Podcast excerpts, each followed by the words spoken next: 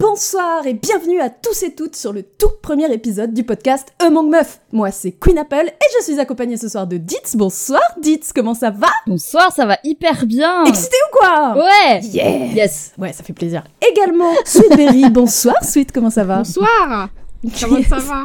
Ça va et toi? T'es on fire Je suis- Oui, bah comme le, la chaleur euh, externe. C'est ça en fait. En fait, on est à l'image de la canicule, on est, on est un peu trop. un poil trop quand même.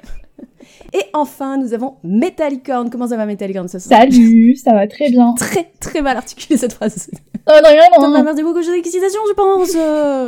Alors, je suis super contente que ce projet puisse enfin voir le jour parce que ça fait un moment que ça me trotte dans la tête. En fait, ça date même de, il y a plus d'un an, quand avec Marwan on organisait l'événement euh, de vidéas jeux vidéo qui s'appelait Checkpoint. Vous vous rappelez le chat Oui. comment c'était?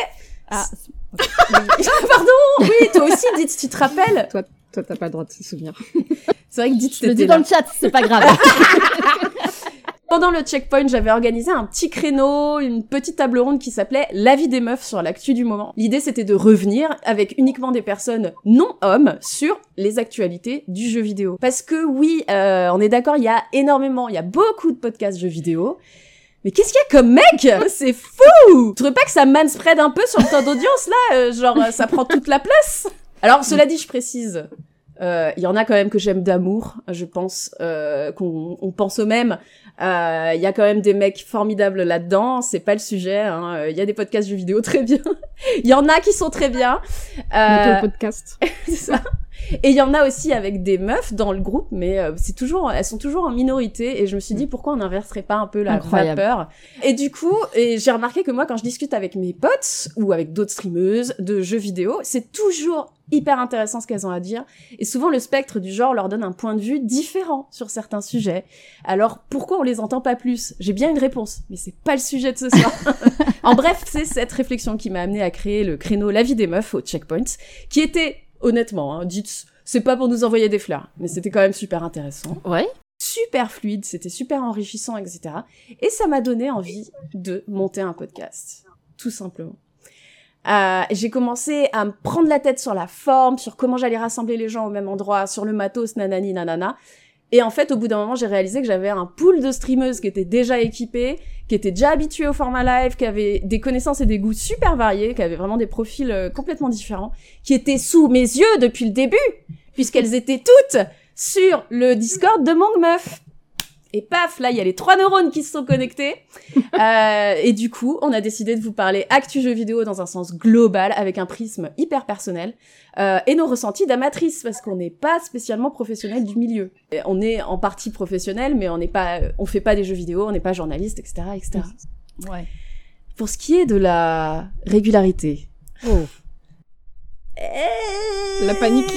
Les questions qui fâchent. Alors on sait pas trop, euh... on sait pas trop encore. Comme je vous ai dit, c'est vraiment un pilote. J'ai jamais fait de montage de podcast, donc il me fallait de la matière pour commencer à travailler. Mais vu que j'adore monter des vidéos, je pense que ça devrait aller. Peut-être que ce sera mensuel. Mais alors ce serait après les épisodes de jour de play, donc en milieu de mois. On ne sait pas. Euh, on se laisse toute la marge possible en termes d'évolution. Peut-être qu'il y aura pas tous les épisodes en live, j'en sais rien. Peut-être que ça va tellement vous plaire comme format que je vais euh, investir dans du matos, rassembler les meufs IRL pour enregistrer. Eh, eh, peut-être qu'ils vont nous donner tellement de moula qu'on va louer une salle, Oh, faire des trucs en public. on, on peut tout imaginer à partir de là. Mais en tout cas, on est très très heureuse de vous avoir avec nous pour cet épisode pilote qui va justement servir à essuyer les plâtres. Et on a même, il est là, on a même un petit générique.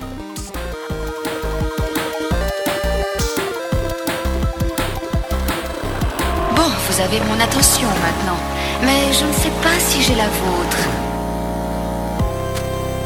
Comme dans ces vieux jeux vidéo C'est impossible que ce soit Mad Max. Ouais, les filles jouent pas aux jeux vidéo d'habitude. Je vous interdis de me vénérer. Je ne vous appartiens pas.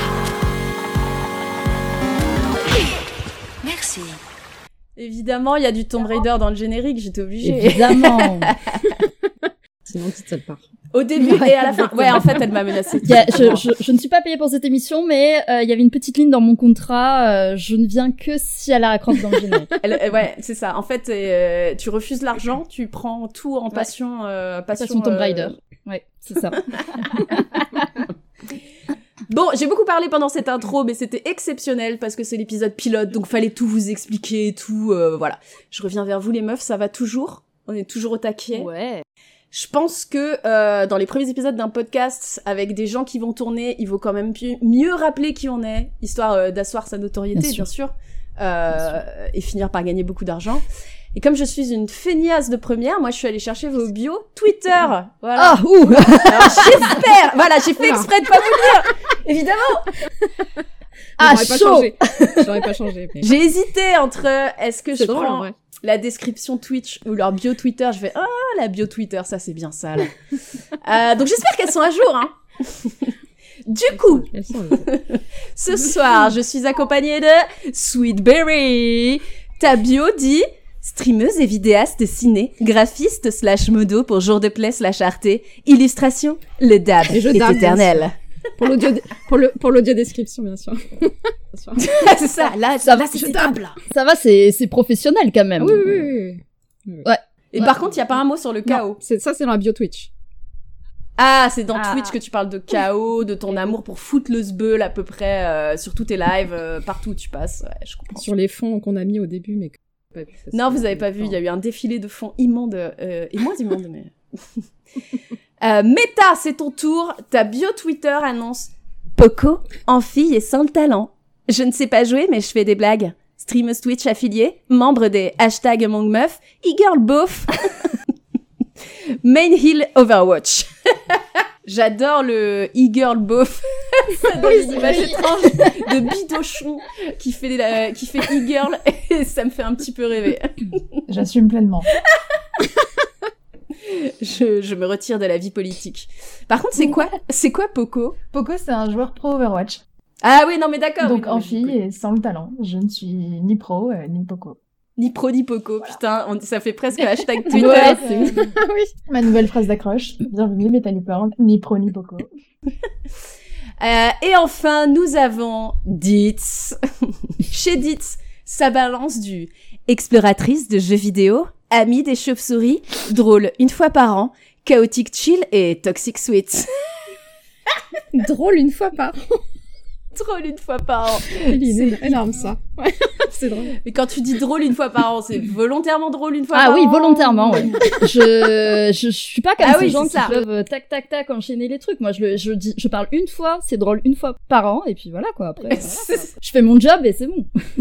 Je fais pouet, pouet, c'est bon, c'est fini, merci, au revoir. Revenez dans un an. Et bah merci à vous en tout cas de d'être avec moi ce soir pour euh, pour le La de lancement de ce Ah ouais, alors. Ah oui, elle vaut le, elle vaut le coup. Allez la bio. C'est quoi ma bio? Je ne sais pas. Avec la voix, avec la voix. Vas-y. Allez. Ah oui, avec la voix de série télé. Business Ananas, Leslie Nople FR, co-rédac chef pour Jour de Play sur Arte FR, vidéaste, streameuse, 50% officielle de Cop Osmosis. Et après, il y a les hashtags Sinri... Alors, je, je sais jamais. Ah, Siringomieli. oui, d'accord, je me disais, j'ai mis des hashtags moi sur mon truc. Siringomieli. Business. Oui, alors j'ai un problème avec la bio Twitter, c'est que j'ai plus de place pour tout ce que je veux. Ah, mais moi aussi. Eh oui, c'est pour ça que j'ai j'ai tout écrasé et qu'il n'y a pas le chaos, il n'y a pas le chat qui fait spal, il y a plein de trucs qui manquent. Sur ce, euh, je vous propose de passer immédiatement à, à la news de Sweetberry qui voulait nous parler de jeux narratifs, il me semble. Des... Pas du tout. Eh ben, merci, au revoir. Elle a tu voulais Non. nous parler de, de jeux narratifs, de... parce que c'est vrai qu'il y en a beaucoup qui sont sortis ces derniers temps, et tu voulais faire un petit point dessus. Bah écoute, si t'es si t'es prête, euh, nous t'écoutons.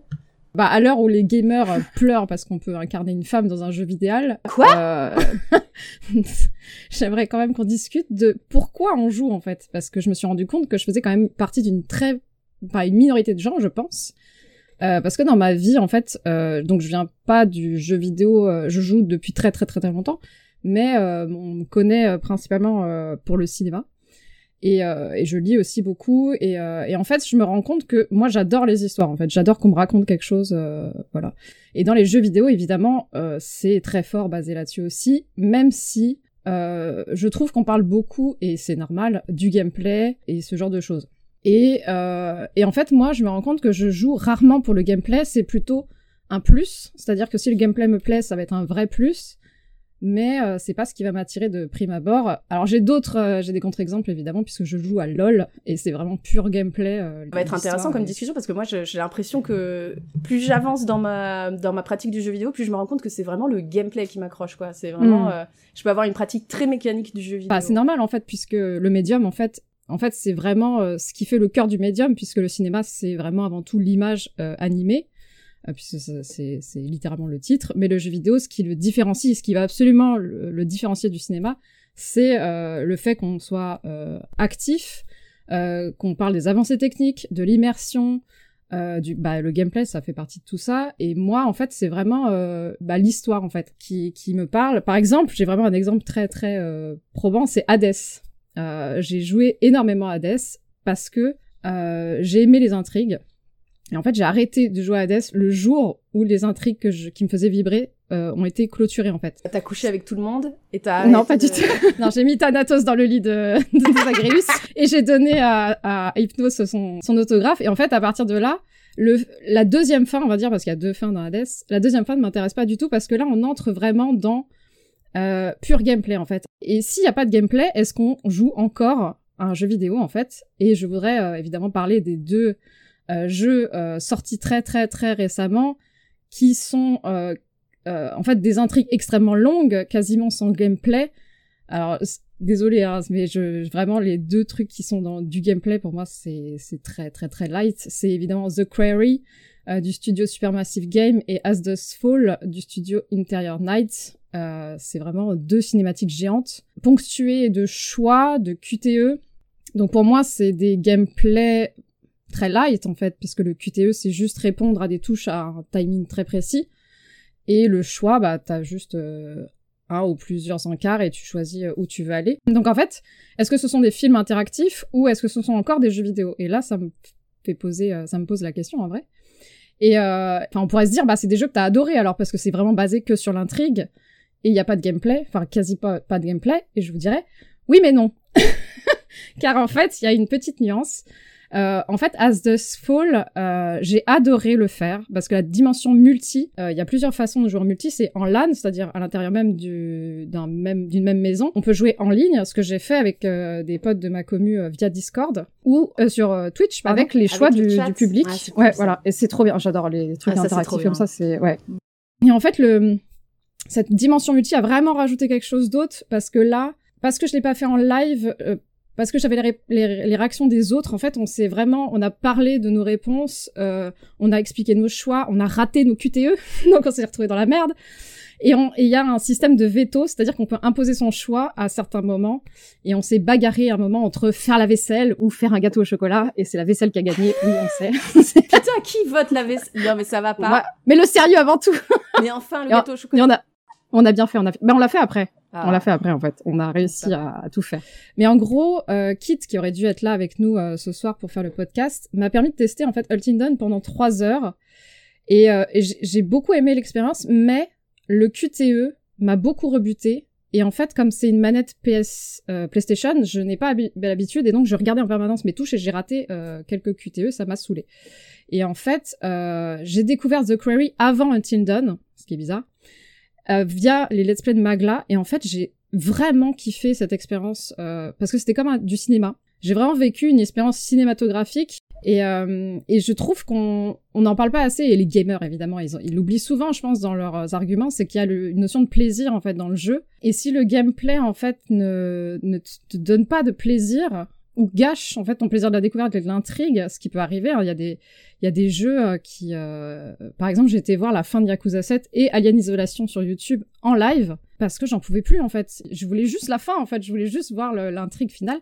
Et le voir sur YouTube ne m'a rien gâché en fait. J'ai même pleuré en live parce que c'était émouvant. Et même si je tenais pas la manette à ce moment-là, c'est pas grave en fait, ça m'a rien enlevé. Pareil, Alien Isolation est trop long sur sa fin, c'est vraiment dommage parce que j'ai vraiment là par contre j'ai kiffé le gameplay et tout, c'était vraiment très très chouette. Sauf qu'à un moment, il te rajoute un truc encore et tu te dis ah non mais j'en peux plus, laissez-moi tranquille, je veux partir de ce, vaisseau. Et c'était trop et j'ai bien fait d'aller voir sur YouTube en fait parce que ça m'a enlevé de gâcher l'expérience que j'étais en train de vivre et je garde un très bon souvenir de ces deux jeux parce que euh, j'ai su m'arrêter là où c'était euh, c'était trop en fait. Et en fait, je, je me rends compte qu'il y a des jeux que je préfère regarder parce que ça m'apporte plus plus de plaisir en fait que à incarner. Et ce qui est terrible en fait de dire ça puisque le jeu vidéo est l'incarnation pure euh, puisqu'on est censé être actif dans un jeu vidéo. Donc euh, est-ce que est-ce que c'est triste de dire que le gameplay peut gâcher une expérience alors que c'est le médium qui veut ça?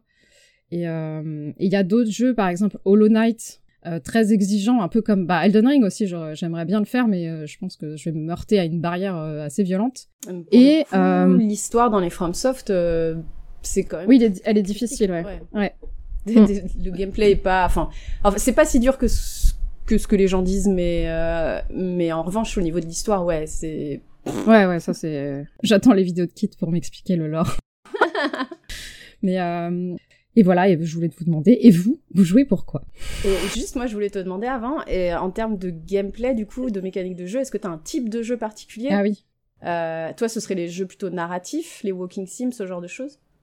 Bah en fait, je sais ce que je déteste. Enfin, je sais que je sais ce que je ne peux pas faire, c'est-à-dire, euh, bah les, on en parle souvent sur ma commu. C'est les platformers, c'est c'est très compliqué Ah ouais? pour moi d'y accéder. En fait, les platformers 2D, 3D, ça va un peu mieux, mais c'est quand même pas ma cam. Oh là, cette réflexion Mais- de jeune Incroyable Mais oui. Mais en vrai, j'ai très peu de, de nostalgie parce que j'ai j'ai commencé à la GameCube PlayStation 1 et donc euh, j'ai connu ensuite la, la, enfin, la Nintendo 64 et, euh, et et encore moins et je connais pas du tout euh, les jeux 2D en fait à part Pokémon euh, et si j'ai fait Aladdin sur PlayStation et j'ai vécu des sales moments en vrai.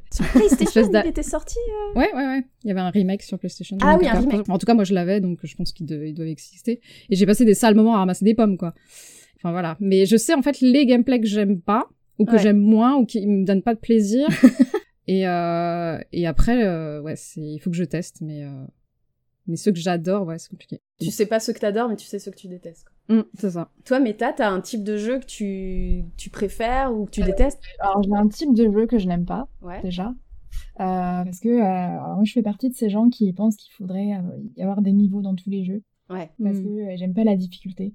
Et euh, je suis d'accord sur ce que tu disais tout à l'heure par rapport à Elden Ring, à savoir que euh, les gens font tout un foin, c'est faisable et tout, c'est pas compliqué.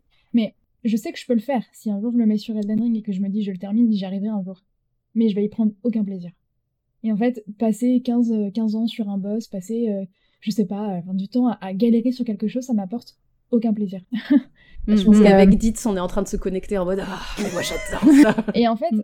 Je pense qu'il y a aussi cette différence dans les, dans les pourquoi on joue en fait. Moi, je joue pas pour la performance et je joue pas pour être Mm. la meilleure et je joue pas pour atteindre un objectif.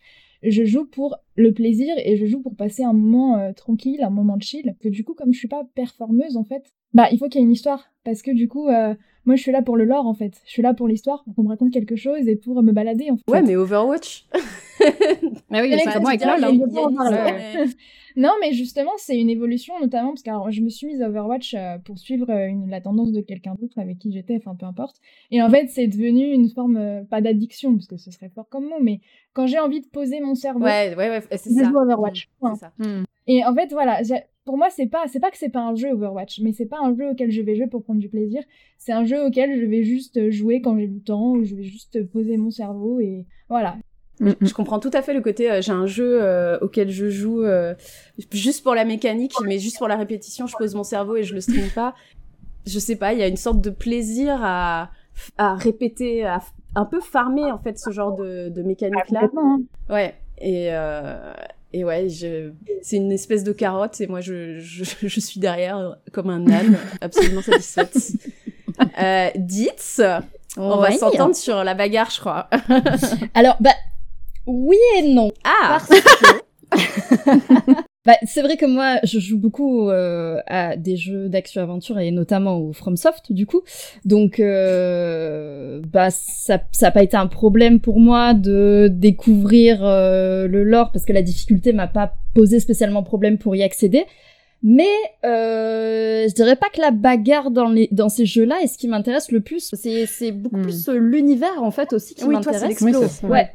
Et du coup, c'est vrai que euh, je comprends qu'Elden Ring soit toujours pas accessible, mais ils ont fait énormément d'efforts, je trouve, Oui. pour que les, les nouveaux joueurs et joueuses, peut-être les anciens et anciennes qui voulaient tester, puissent accéder à ces univers-là. Et je trouve ça trop trop cool en fait parce que je suis d'accord.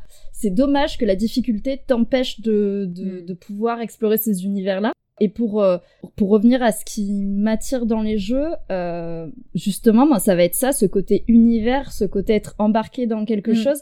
Aussi qui va me raconter un truc. Euh, j'ai beaucoup fait de jeux narratifs au début en stream. Et au bout d'un moment, j'ai arrêté, un peu comme Mm. toi, Queenie, tu disais que plus ça avance et plus le gameplay il est important pour toi. Et euh, pareil, pour moi, en fait, au bout d'un moment, je me suis dit, ouais, c'est cool, mais j'ai besoin de, de gameplay aussi. On peut aussi avoir de la narration Oui, via sûr. le gameplay, c'est le cas de Ouais, Unpacking. Et, euh, et Ouais. ça, c'est quand, quand les jeux arrivent à faire ça, à vraiment, euh, ouais, narrer quelque chose à travers le, le Mhm. gameplay, là, c'est. Ça, oui, Ouais, c'est là, je pense que quand les jeux qui arrivent à faire ça, genre même Céleste et tout, c'est ou Hades aussi, euh, Sweet Mm. euh, f- fait vraiment bien fonctionner sa narration, son gameplay ensemble. Là, t'es vraiment sur un niveau de d'excellence du jeu vidéo. Tu fais ah oui, ça, ça c'est pour ça, ça c'est pour ça le jeu vidéo. On veut ça. Mais il y a, il y, a tout, euh, y, a, il y a tout un pan de recherche sur ça. Enfin, Ouais. j'avais lu, je l'a- je l'avais lu il y a quelques années, mais c'est vraiment ce côté, genre, on parle beaucoup de la maturité du médium, Mm. euh, et euh, c'est, on se dit notamment que ça va passer par ça, en fait, quand le jeu vidéo utilisera ses propres codes pour euh, Ah ouais. narrer quelque chose. Parce que c'est vrai que, forcément, entre le jeu vidéo et euh, le cinéma, il y a beaucoup de points communs, vu que c'est, euh, c'est des choses visuelles, en fait. Mais euh, ça peut pas juste copier le Je pense qu'il y a des points communs euh, qui ont été forcés aussi. euh, Mm. tu- C'est vrai qu'il y a le visuel et, et dès qu'il y a eu une caméra 3D, je repense par exemple à l'intro magnifique de Alone in the Dark, le tout premier. Euh, c'est vraiment une intro de vrai film d'horreur avec différents points de vue qui fait un peu penser même Mm. au début de Resident Evil 4 avec le point de vue depuis la cabane. Tu sais qu'il y a un mec qui va t'attendre dans cette cabane. Là, c'est pareil. T'as le point de vue depuis la maison. Tu sais qu'il y a, il se passe des trucs euh, chelous dans cette maison et tout. Et euh, bref, euh, tout ça pour dire que le, le, le jeu vidéo a un peu tendu vers le cinéma et dès que effectivement, j'ai l'impression que il y a des managers quoi qui se sont dit waouh mais attends oui c'est vrai euh, est-ce que le jeu vidéo ce serait pas la suite du cinéma? Est-ce que ce serait pas du cinéma augmenté? Euh, et Mm. d'ailleurs dans les années 90 tu te posais la question tout à l'heure suite de euh, est-ce que c'est un film interactif ou est-ce que c'est un jeu vidéo? À quel moment euh, où se dresse la Mm. limite? Ben, il y a eu beaucoup de, de tentatives euh, euh, de films interactifs, etc., etc., notamment au travers des FMV. Le Futuroscope jouait beaucoup là-dessus aussi. Ouais. Je me Ah souviens oui, d'une super attraction que j'avais faite quand j'étais petite, où c'était le public qui choisissait la suite. Ouais. T'as eu, eu l'arbre? T'as pas Ah, fait l'arbre? je me souviens plus. Moi j'avais fait l'arbre. Horrible. C'était horrible. Je me souviens qu'à un moment, il y avait des crabes, je crois. À un Ah, moi, moment, on pouvait crabes. choisir entre euh, est-ce qu'il se fait envahir par des crabes? Enfin, c'est un pauvre gars, il lui arrive plein de trucs. mais bref. Mauvaise journée pour lui. euh. et, euh, et du coup, tout à l'heure, quand tu parlais de jeux vidéo narratifs, où c'est le chat Twitch qui va choisir, est-ce qu'on n'est pas un peu dans le même procédé? Donc effectivement, où est Mm. le film interactif? Où est le jeu vidéo? Et ça, c'est une Mm. question euh, vieille comme euh, comme Le le, jeu vidéo. C'est ça. Le jeu vidéo en 3D peut-être. c'est ça. Et je pense quand même qu'il y a eu des liens euh, entre le jeu vidéo et le cinéma qui ont été poussés, qui ont été un peu artificiellement rajoutés, tu vois. Parce, parce qu'on voulait faire du jeu vidéo euh, un art respectable, parce qu'on voulait faire du jeu vidéo aussi une industrie. Une industrie qui ramasse de la thune, une industrie euh, Ouais. bien cadrée, etc., etc. La, la seule diff avec le cinéma, c'est que le cinéma, c'est l'industrie s'est montée en même temps que les premiers syndicats. Et, euh, et ce qui fait que le milieu du cinéma a été très vite syndiqué.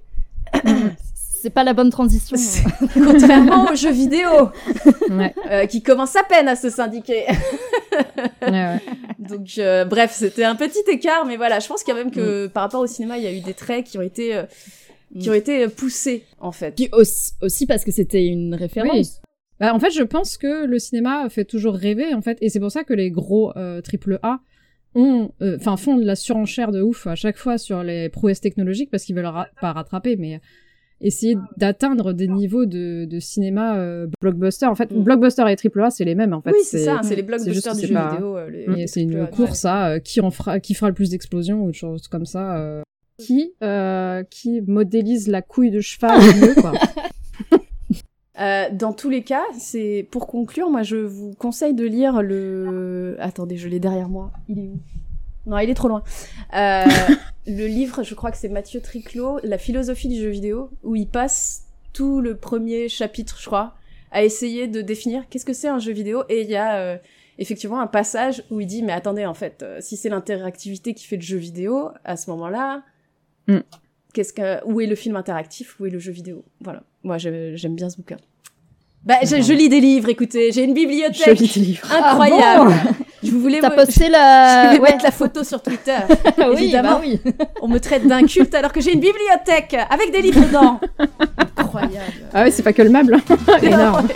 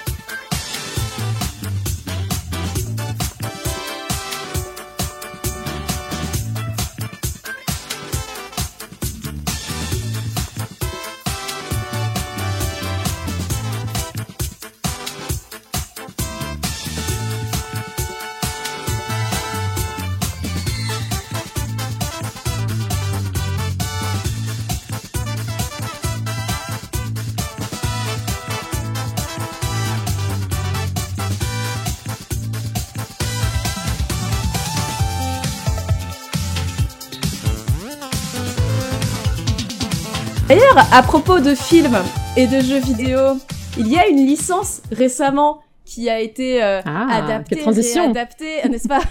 Waouh, quel professionnel. Que Dites aime beaucoup. Ah bon? Ouais, Oh, il me que c'est? semble. Oh là là. Oui Il me Euh. semble, dites ce que tu voulais nous parler de Tomb Raider. Oh, waouh Est-ce que tout le monde est surpris dans le chat? Oh Oui, Tomb Raider, ça bouge un peu du côté de Tomb Raider. Alors, ça c'est pas une nouvelle parce qu'on le sait depuis mai dernier, peut-être vous l'avez euh, entendu, mais euh, Square, Enix, qui avait les, les droits donc euh, de Tomb Raider, a euh, revendu au groupe Embracer euh, en mai dernier. Euh, en même temps, euh, on était censé avoir un deuxième film Tomb Raider faisant suite à, à celui avec euh, Alicia Vikander et euh, qui vient d'être euh, pas annulé, mais en tout cas, euh, ce sera plus la MGM qui euh, le produira puisqu'ils ont perdu les droits. Ils avaient jusqu'au 1er mai pour euh, commencer la mise en production du film. Et bon, bah, entre le Covid, euh, il y a eu des différents achats au sein d'Hollywood aussi. euh, les patrons de la, de la MGM sont, sont partis aussi, il me semble. Ce qu'on sait, c'est qu'Alicia Vikander ne fait plus partie du projet apparemment, donc va avoir une nouvelle Lara Croft, euh, potentiellement. Et c'est Netflix et la Warner qui euh, sont sur le coup pour euh, récupérer les droits, donc euh, à voir ce que ça va donner, sachant que Netflix avait déjà annoncé une série animée Tomb Raider. Euh, on a beaucoup série animée sur ça. Ah une ouais, c'est fou. tout à fait. Ils ont fait Resident ouais. Evil, ils ont fait euh, comment Castlevania et tout, et là fait. ils s'attaquent à Tomb Raider, quoi. C'est fou. Ouais. J'avais pas. Arcane. euh, Arcane, bah ouais, excellent Arcane. Donc bon bah on, on va voir où ça en est euh, à ce niveau-là, mais pour, pour le moment c'est un peu euh, incertain au niveau des films quoi. Et surtout, ce qui est sorti ces derniers jours, c'est euh, un leak sur le prochain jeu Tomb Raider. Le créateur d'un podcast euh, à propos de, de PlayStation, Colin Moriarty, a mis la main sur un script qui a été utilisé pour euh, l'audition de la future comédienne de doublage de Lara Croft. Donc on a quelques infos euh, sur Mhm. le personnage, comment ils imaginent un peu le personnage, et surtout bah il y a un dialogue entre Lara Croft et deux autres persos euh, dont on n'a jamais entendu parler dans la licence jusqu'à présent. Et donc on a quelques infos sur euh, sur ce sur ce projet. Alors il s'appellerait Projet Joe Breaker. Euh, Cassage de bouche en cassage de bouche, brisage de mâchoire. Cassage de mâchoire.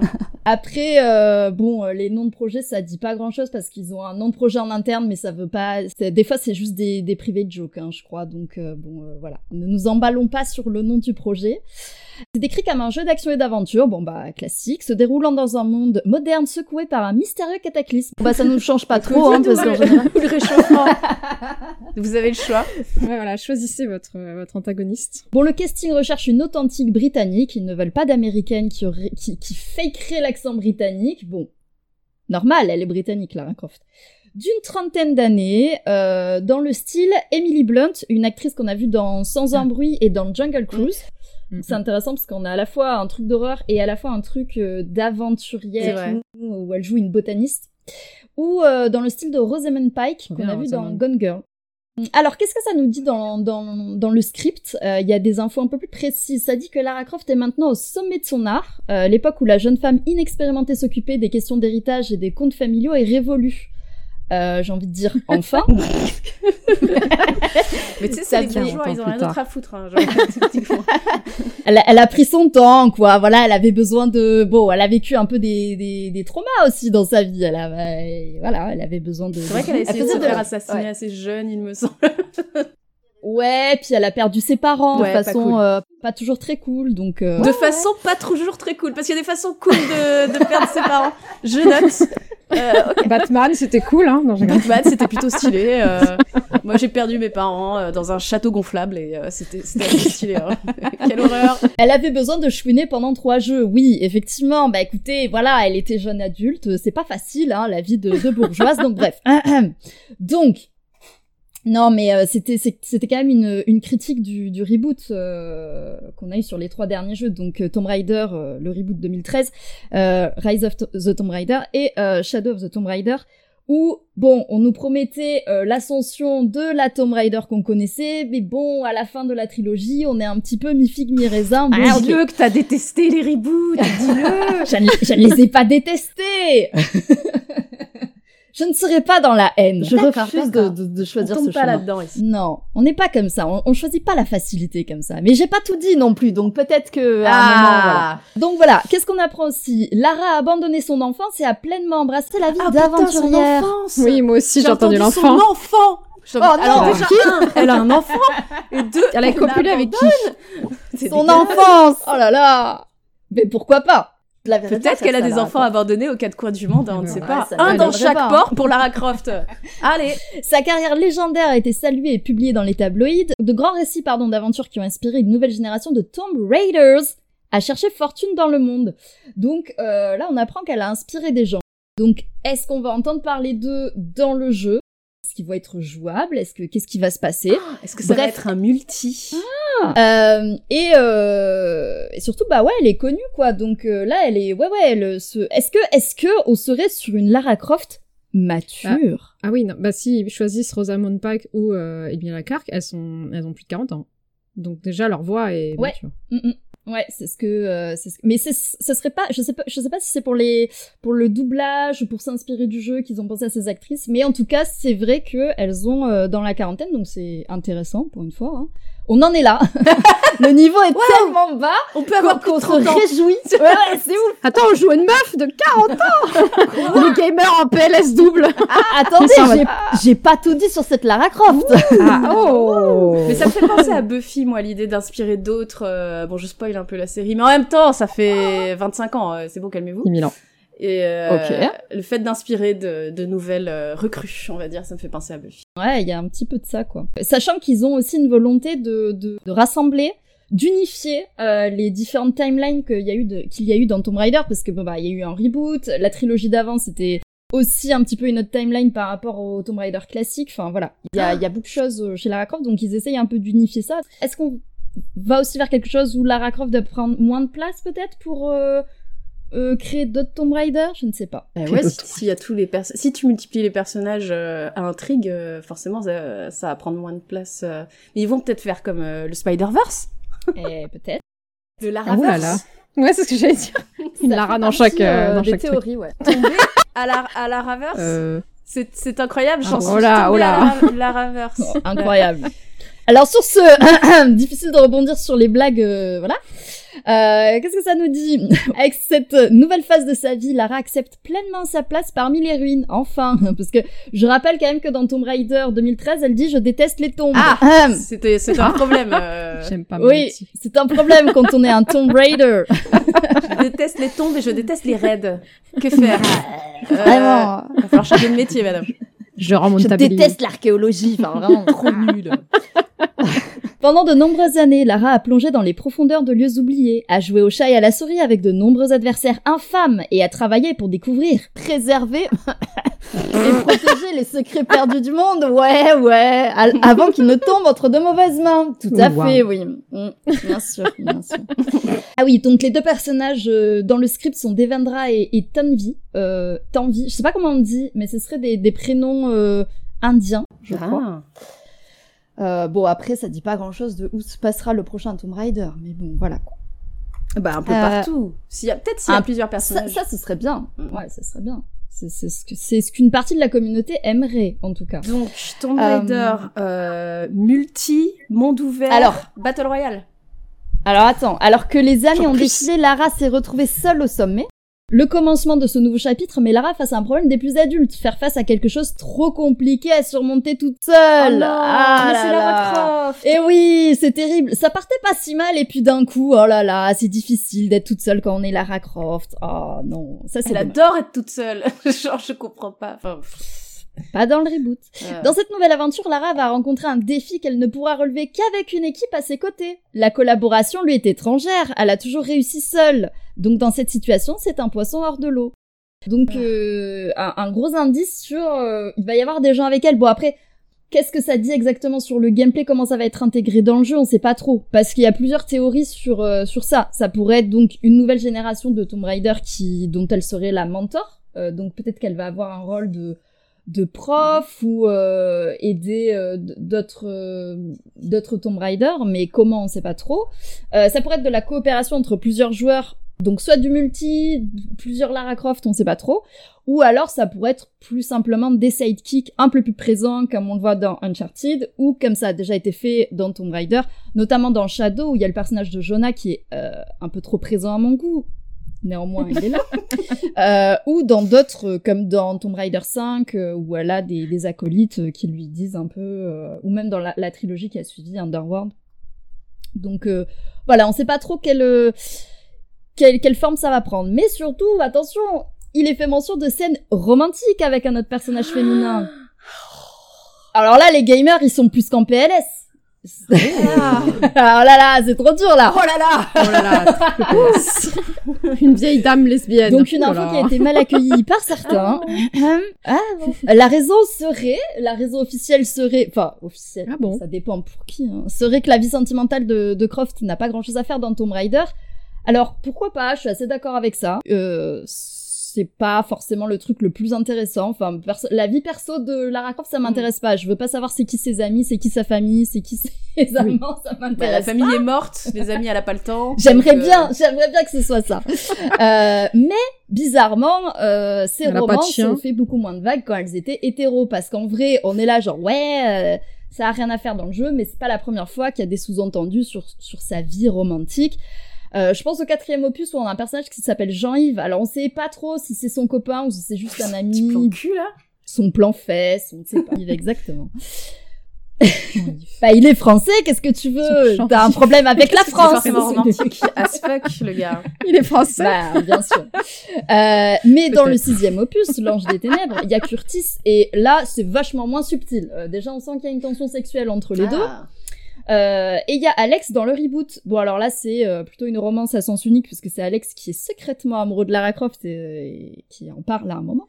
Mais euh, bon, le fait est que c'était déjà là, euh, et euh, ça faisait un petit peu moins de vagues, on va dire. Voilà. Et puis euh, toutes les pubs où elle a été euh, sexualisée dans tous les Ouais. sens, euh, où elle, euh, avec les fait. regards caméra et tout, euh, tant qu'elle était dans le Mhm. spectre hétéro, bon, Ah, ça Ouais, va. tout à fait. Mhm. Et puis, euh, ça, ça, ça supposé bisexualité, puisqu'on n'en sait pas plus, homosexualité ou bisexualité, on ne sait pas, a failli être canon dans l'univers de Tomb Raider parce qu'il y a eu les comics. Oui, c'est vrai qu'il y a plein de comics. reboot. Ouais. Ouais, il y, a des- il y a des comics, et notamment après le reboot, où elle devait euh, embrasser Sam, qui est dans le reboot de 2013, qui est son ami. Euh, et euh, finalement, bah, il, il devait y avoir une scène de baiser, mais elle, elle a pas été, euh, elle a pas été dans les comics, donc elle est pas devenue canon. Mais clairement, euh, il y a des gens qui se, qui se sont un peu battus pour essayer de faire ça, quoi. Donc Mm. c'est pas une nouveauté euh, pour la Incroyable. voilà ce qu'on sait un peu sur, sur ces leaks. Euh, je sais pas si euh, vous attendez le prochain Tomb Raider, oui. Euh, voilà, j'aimerais qu'il y ait un nouveau Tomb Raider et puis voilà, j'aimerais qu'elle soit un peu plus solitaire et qu'elle voyage un peu plus et qu'elle soit un peu plus âgée. Euh, voilà, s'il vous plaît, s'il vous plaît, ouais. faites-nous un bon Tomb Raider. Elle va être plus Et, euh, et ouais, je- mais le reste, euh, plus Ah, solitaire, ça a l'air mal parti, quoi. Non, ça a l'air très mal parti. euh, Ouais. Mais en tout cas, euh, ces infos, ça Ouais, me pose la question aussi dis. leaks. Est-ce que, euh, Mm. est-ce que vous avez tendance à vous informer sur les leaks des jeux que vous attendez? Est-ce que ça vous gâche un peu le truc? Est-ce que ça vous hype un peu? Est-ce que c'est le contraire? Euh... Je Moi, crois j'aime que- bien lire un peu. Je crois que les derniers leaks que j'ai vus, c'était sur le dernier Sonic et euh, ça fait un moment que ça ne me hype plus. Ce genre de leak euh, sur... euh, Puis euh, bon, pff, non. Non, j'avoue, j'évite... comme j'évite tout spoil, entre guillemets, j'évite aussi... euh, Ah ouais, tu considères de- que ouais, c'est un peu, ça fait partie de la catégorie du spoil, quoi. J'aime bien découvrir... euh, tel un, un bébé tout nu, tu vois, le jeu vidéo, euh, vraiment euh, Je en comprends. toute Ouais, pureté. ouais. Voilà.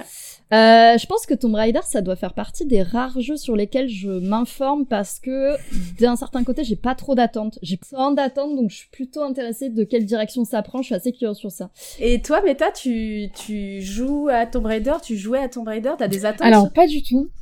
Euh, moi, j'ai jamais fait aucun Tomb Raider, mais euh, j'en ai. Alors, je suis jeune. Je Euh, quitte ce podcast. Je n'ai jamais fait aucun Tomb Raider. Euh, en revanche, euh, j'ai vu, euh, j'ai vu pas mal euh, de, euh, de, de let's play, enfin de stream. Euh, Ceux de Dids, évidemment. Oui. pour- Bien sûr, Les marathons. Raider, ouais. J'ai regardé tous les replays de Dids. Je ne sais pas s'il y a des replays de Tomb Raider de Dids, mais euh, s'il y en a, je les verrai. voilà, évidemment. non, non, mais je, effectivement, alors je suis pas familière, familière du jeu, mais euh, je, enfin, je connais euh, l'histoire, euh, je connais euh, certains, certaines mécaniques, je connais un peu le Et principe. tu, tu euh, l'attends, le prochain? Non, tu t'en fous. Non. T'es pas joueuse. euh, Bah du coup non, parce que j'ai pas fait les précédents et c'est pas un jeu qui me. euh, Est-ce qu'on peut Ouais. avoir euh, la minute d'honnêteté? Est-ce que euh, il y a quelqu'un euh, ici qui attend le prochain Tomb Raider? Je- Soyez très sincère. Alors- je veux le alors, savoir je- parce que moi, Ok, moment d'honnêteté. en préparant la chronique, je me suis dit il y a que moi, je pense. Mais Moment d'honnêteté de ma part. Euh, personnellement, dès que les nouveaux Tomb Raider, pour moi, ressemblent à un jeu d'action lambda. Ils n'ont plus ce qu'avait... J'ai l'impression d'être une vieille boumeuse. Putain, merde. D'être une... c'était mieux avant. Je fais du gatekeeping. Euh, Tomb Raider, c'était mieux avant. Enfin, au moins, au moins avant, mieux, il y avait un, un truc, il y avait une fibre Tomb Raider. Tomb Raider, c'était un Tomb Raider et ça se faisait pas ailleurs. Et ça rime en plus. Et alors que là, c'est un... je- Quand je regarde, t'es live évidemment, dites. Évidemment. Euh, J'ai l'impression que c'est un jeu d'action lambda. Juste, il y a une meuf. Ouh. Wow. Est-ce que j'irai un peu plus loin en disant et même le fait qu'il y ait une meuf, ils l'ont un petit peu raté? Ouais. Genre, je sais pas. Ouais. Genre, j'ai envie de dire, j'ai envie de dire que des jeux comme Horizon euh, et euh, le spin-off de Uncharted euh, avec Oui, les deux personnages féminins les deux étaient nanas, ouais. étaient limite euh, un peu plus réussis en termes de euh, personnages euh, féminins, Eh bah euh, ouais, aventurières, euh, etc. Quoi. J'ai l'impression que Bah, disons que c'est un personnage féminin créé euh, par les hommes pour les hommes un peu. À l'époque, Oui, ouais. À l'époque, euh, ouais. C'est- Bah à l'époque c'est ça, donc euh, ça ça se perd un peu, mais bon, on peut pas non plus, enfin ils veulent pas non plus euh, trop changer. Ce, Ouais. enfin ce principe Mm. quoi. Mais c'est vrai que pour moi, Eloy euh, est plus Lara Croft, à mes yeux. C'est une Lara Croft plus que le- la- l'actuelle Lara Croft, quoi. Elle est sûre d'elle, elle sait où elle va, elle Ouais. se laisse pas emmerder. euh. Bah ouais, c'est ça pour moi, Lara Croft. C'est pas... Euh... Oh là là, je suis où? Que, que faire? Comment euh Ça, ça m'avait vraiment beaucoup refroidi. Et en plus, après, en voyant euh, les mécaniques et tout, j'étais en mode, ouais, c'est un jeu d'action, euh, Ouais. que je fasse celui-là ou un autre. euh. Et toi, euh, Sweetberry? Oui. Enfin, j- attendez, parce que mon honnêteté va être terrible. Oh Euh, j'ai connu, j'ai connu Tomb Raider PS1. Oh Donc j'y ai joué. Waouh Alors avec, attendez, avec stick ou sans stick? Aucun souvenir, je ne sais pas. Bah non, il y avait pas de stick à l'époque. Ah oui, euh, bah elle saute, elle, Ah oui, elle sautait PS1, verticalement comme ça et elle avançait pas. Donc en fait, j'ai- connu le, le, le stage du manoir très très très très bien. J'ai enfermé Mhm. euh, mon majordome plein plein Mais de fois. pareil, je Voilà. faisais que le manoir, moi. Bah oui. Parce que le reste, c'était trop chiant. Voilà, c'était trop dur, donc j'ai pas aimé euh, Lara Croft. Et même avec les codes, à un moment donné, tu tombais dans le vide et tu pouvais, t'avais pas le temps de taper ton code, donc tu mourais en boucle et tu pouvais pas avancer. Donc j'ai pas joué au jeu en fait. donc voilà, je j'ai une, euh, une très mauvais souvenir de Lara Croft, mais vous m'avez donné euh, pas envie de jouer au, au nouveau parce que je les ai et je les attendais. Enfin, j'attendais d'y jouer, mais voilà, je ne peut-être pas les, les lancer tout de suite quoi. Je vais peut-être jouer à Horizon Je- Zero Dawn d'abord. C'est pas, c'est pas, c'est pas des mauvais jeux, mais c'est pas des jeux qui réinventent une formule, et c'est Mm. surtout Oui, un peu ça. décevant, Si je pense, les par anciens, rapport. euh, Ouais, voilà, c'est ça. Ouais. Mais, Mais si tu découvres euh, comme ça, je pense que tu, tu vas passer un bon moment, quoi. Oui, bah j'ai jamais fait. les- En fait, j'ai jamais fait Uncharted et tout ça, donc en vrai, ça Mm. serait euh, l'occasion de découvrir cette formule de de Mm. personnages un peu aventuriers. Et si vous voulez euh, découvrir Tomb Raider, essayez aussi Tomb Raider Anniversary, qui est un remake du tout premier Tomb Raider et qui est très très très cool, je trouve. qui est maniable.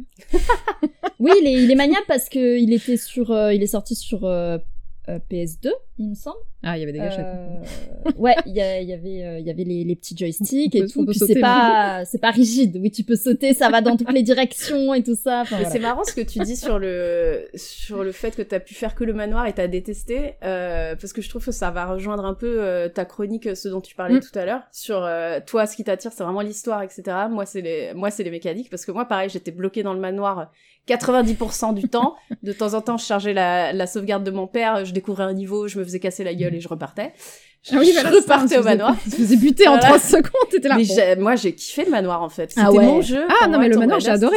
Ah ah oui, d'accord ça. Non, non, j'ai kiffé. Par contre, j'ai fait, euh, j'ai passé j'ai des heures passé et des heures dans ce énormément truc. de temps ah ouais, Ouais, dans je- le manoir je- c'était Ouais, ouais, c'était énorme. À chaque fois, tu découvrais un nouveau truc, t'étais là. Ouais, grave. Et passe j'essayais à tout prix, tu vois, encore une fois, la mécanique qui prend le pas sur, euh, sur l'histoire, j'essayais à tout prix de faire le...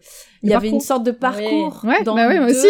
Moi aussi. et qui était ah, timé, qui était chelou, fallait sauter au-dessus Mm, mm, mm. d'une euh, haie, t'étais dans un labyrinthe à un moment. Ouais.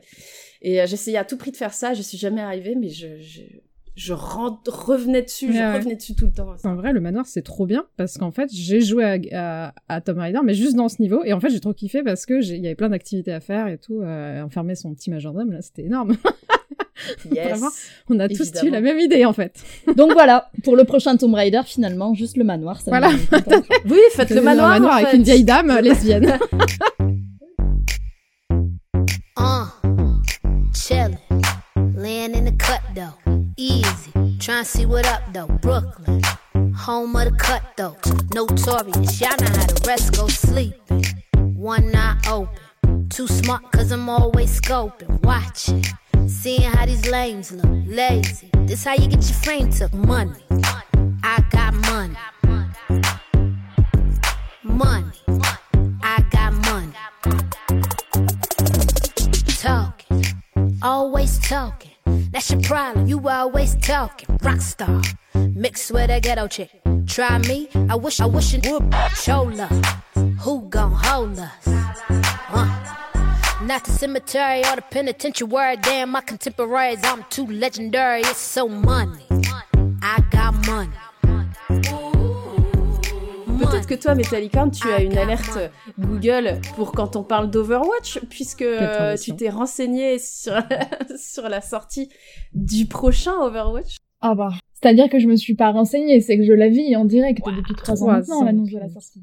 Alors, je le resitue euh, globalement parce que je sais que pas mal, enfin, plusieurs d'entre vous, notamment vous les filles, connaissaient pas le jeu de base. À peine. Euh, c'est un FPS, euh, un jeu de tir donc classique, 6 contre 6 avec la trinité, le tank, DPS, healer, etc. qui est sorti en 2016 et globalement le but c'est de se mettre sur la tronche pour caper un point, euh, escorter un convoi, enfin voilà. Il n'y a pas d'histoire dans le jeu, c'est juste des, des objectifs précis. En, ça s'appelait À mon 15 époque, ça 45 s'appelait. Unreal Tournament. Voilà. C'est Team Fortress. Fortress, ouais.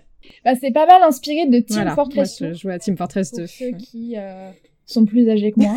Euh, Les mots sont lâchés. Euh, c'est Ah, ça attaque Adieu.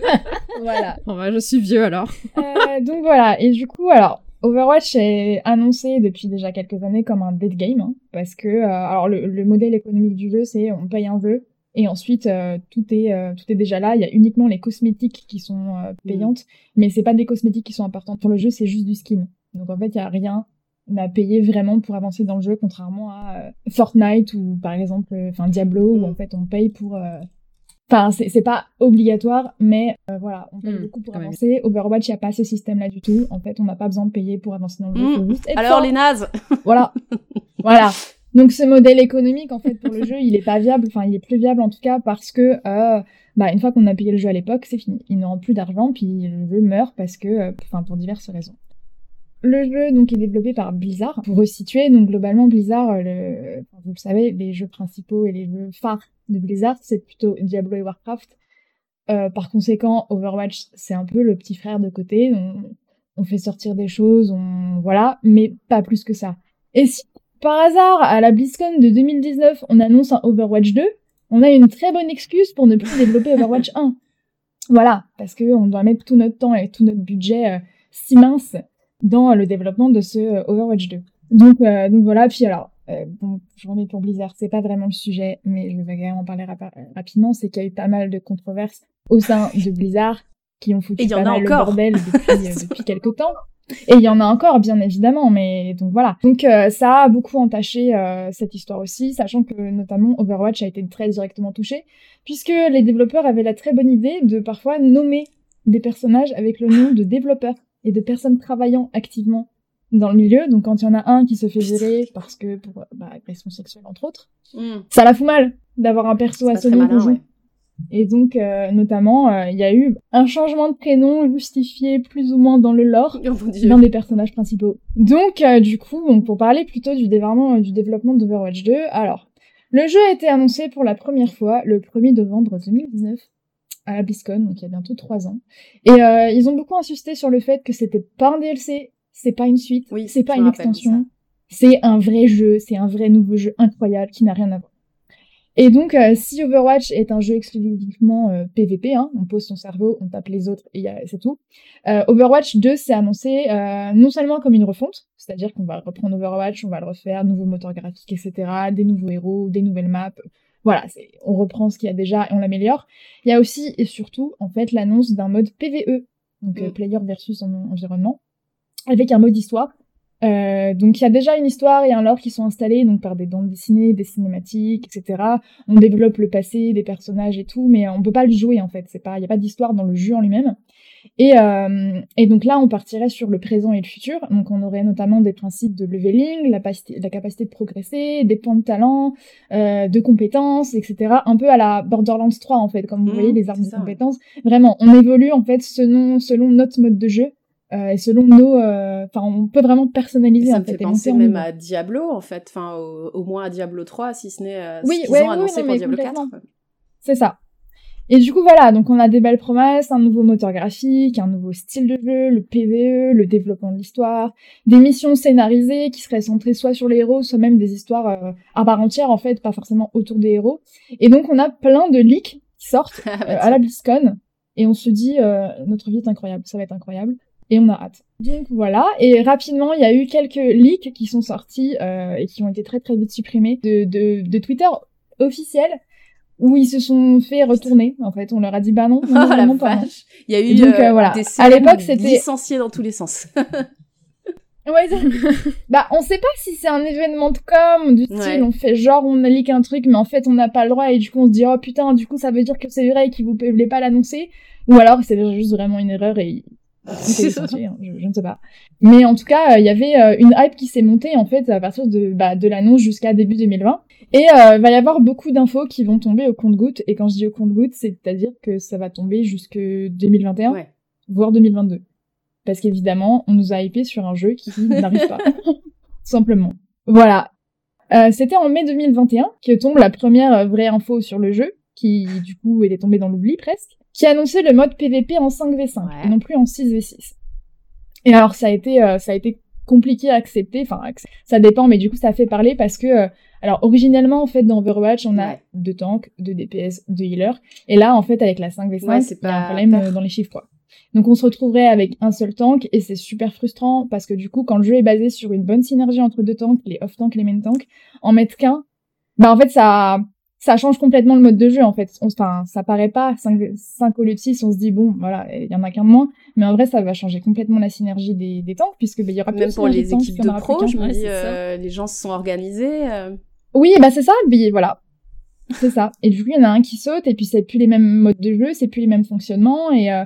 puis au-delà de ça, des jeux en 5v5, mm. bon bah il y en a d'autres hein. Enfin, que ce soit euh, Valorant ou j'en sais rien, euh, bon, c'était pas ce qui manque quoi.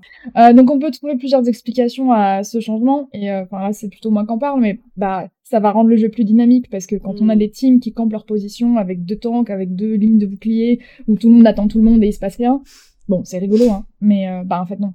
Donc là, ça va, ça, enfin, ça va amener à beaucoup de dynamisme. Les, le jeu va devenir plus dynamique. On va être obligé de se rentrer dedans, etc. Donc en vrai, il y a une vraie logique dans ce qu'il raconte et, euh, et on est d'accord. Mais, euh, mais donc voilà, ça, ça encore une fois fait pas mal débat parce que s'il y a qu'un tank, ça veut dire que c'est plus les mm. DPS qui vont faire la différence. Et du coup vient le problème des Smurfs qui est très présent dans Overwatch, même si c'est un jeu payant, ce qui est assez. Euh, c'est quoi un Smurf? Pardon. Un Smurf, c'est quand tu es un joueur avec un très gros niveau, Ah oui, que tu achètes un compte et que tu le mets en très petit niveau pour Ouais. rouler sur les gens. Je connaissais pas le nom. Et ruiner le jeu de tous les autres en face de toi. Hmm. Voilà, ça c'est le principe du Smurf. Et, euh, et donc voilà, et c'est très compliqué de, de lutter contre en réalité parce que tu peux pas empêcher des gens d'acheter un compte, enfin tu peux pas les virer, euh, voilà. Ça se fait, mais bon, en tout cas Overwatch n'est pas géré suffisamment pour faire ça. Et donc voilà, donc il y a le, le, le problème de se dire ouais mais s'il y a des Smurfs euh, c'est compliqué parce que euh, si les DPS peuvent faire la différence, si on a un DPS qui Smurf, bah il roule sur la game et le plaisir de toute la game est ruiné. Mais après, ça, c'est un truc qui est pas forcément géré. Puis, j'ai envie de dire, les Smurfs, t'as une chance sur deux de l'avoir dans ton équipe ou dans Ouais. l'autre. Enfin, ça marche dans les deux sens. À tout moment, le Smurf, il est dans ton équipe et pas dans l'autre. Enfin, c'est, enfin, voilà. c'est c'est le jeu, ma pauvre Lucette, je dirais. Mais bon. Donc, je pense que c'est un peu hors propos, euh, ce, ce, ce gros drama qu'il y a eu par rapport à ça. Euh, donc, euh, voilà. Et du coup, il y a un autre avantage, mais là, c'est, enfin, c'est assez partagé, mais je trouve que le jeu va devenir plus micro que macro. Dans le sens, euh, micro, c'est quand on joue personnellement, c'est ton style de jeu à toi, et c'est, enfin voilà. Ah la ouais. macro, c'est plus la stratégie d'équipe. Mm. Et euh, si euh, Overwatch est en plus vers le micro, et notamment en termes de statistiques, la 90% des, des joueurs, en fait, jouent à solo ou en duo. Hmm. Tu viens, tu poses ton cerveau, et tu vas jouer taper des gens. Alors certes, t'es dans une team, mais il y a quand même vachement de gens qui jouent un peu pour leur tronche, quoi. Alors qu'à 5, ce sera plus compliqué, et ça va s'attend plus vers une synergie d'équipe complète. Donc, euh, donc voilà, ça peut être assez euh, intéressant. Et en réalité, c'est, à part pour les équipes professionnelles, c'est très rare, vraiment très rare de jouer, euh, de jouer à 6, quoi. Ouais. Tu vas pas prendre six potes à toi pour jouer à Overwatch en, en ranked des... Enfin, ça arrive, hein, bien sûr, mais moi, ça m'est arrivé deux fois dans ma vie, je pense, d'être à 6. Donc, enfin, voilà. Et donc, bref. Et du coup, là, alors, la conclusion des développeurs par rapport à toute cette shitstorm de, oh là là, on passe en 5v5, c'est qu'en fait, euh, alors oui, la 6v6 est mieux pour le jeu en lui-même, parce qu'il a été développé pour du 6v6, mais en fait, le 5v5, il est mieux pour la commu Ah. pour la communauté. Parce que, en fait, pour que ce, que ce soit le dynamisme, la synergie des, du jeu et des gens en- entre eux, euh, c'est mieux pour la communauté. Et je pense que c'est, enfin, pour le coup, je pense que c'est quand même vachement plus important et que c'est pas si, dé- si délirant, en fait. Parce qu'effectivement, euh, bon, après, ça, enfin, ça fait qu'il y aura plein de changements à faire, mais euh, j'ai envie de dire, c'est un nouveau jeu. Donc, Mm. bah, voilà. C'est un nouveau jeu, il va être repensé pour, quoi?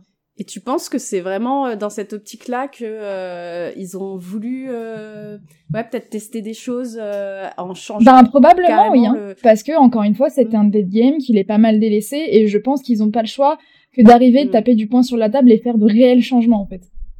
Oui, parce qu'ils avaient quand même aussi des problèmes de toxicité de certains joueurs, euh, d'individualisme, comme tu disais, les mecs qui jouent Voilà, euh, voilà. tout seuls. non, mais enfin, enfin. Hmm. Et euh, après, ils ont pas forcément les moyens, ou enfin voilà, de, de... c'est pas Riot encore une fois hein, non plus. Faut- Ouais. C'est pas comme League of Legends, on peut pas se permettre de mettre en place plein plein de choses pour euh, limiter les, les dérives, etc. Mais euh, mais donc voilà, ils ont fait ce qu'ils ont pu et par rapport au jeu, je trouve que c'est pas si délirant. Et encore une fois, bon, j'ai testé les bêtas, mais euh, je pense qu'on peut pas encore dire tant qu'on n'y a pas joué quoi. Et euh, alors, pour avoir eu accès à la bêta d'Overwatch 2, euh, comment dire? C'était uniquement du PVP déjà. On n'a pas, on n'a pas eu de nouvelles de la PVE. Aucune. Ouais. Vraiment, c'était, enfin moi personnellement, c'est ce qui me vendait du rêve parce que bon, euh, quand je joue à 6, quand je joue à 5, moi encore une fois, je pose mon cerveau, je tape, voilà, point.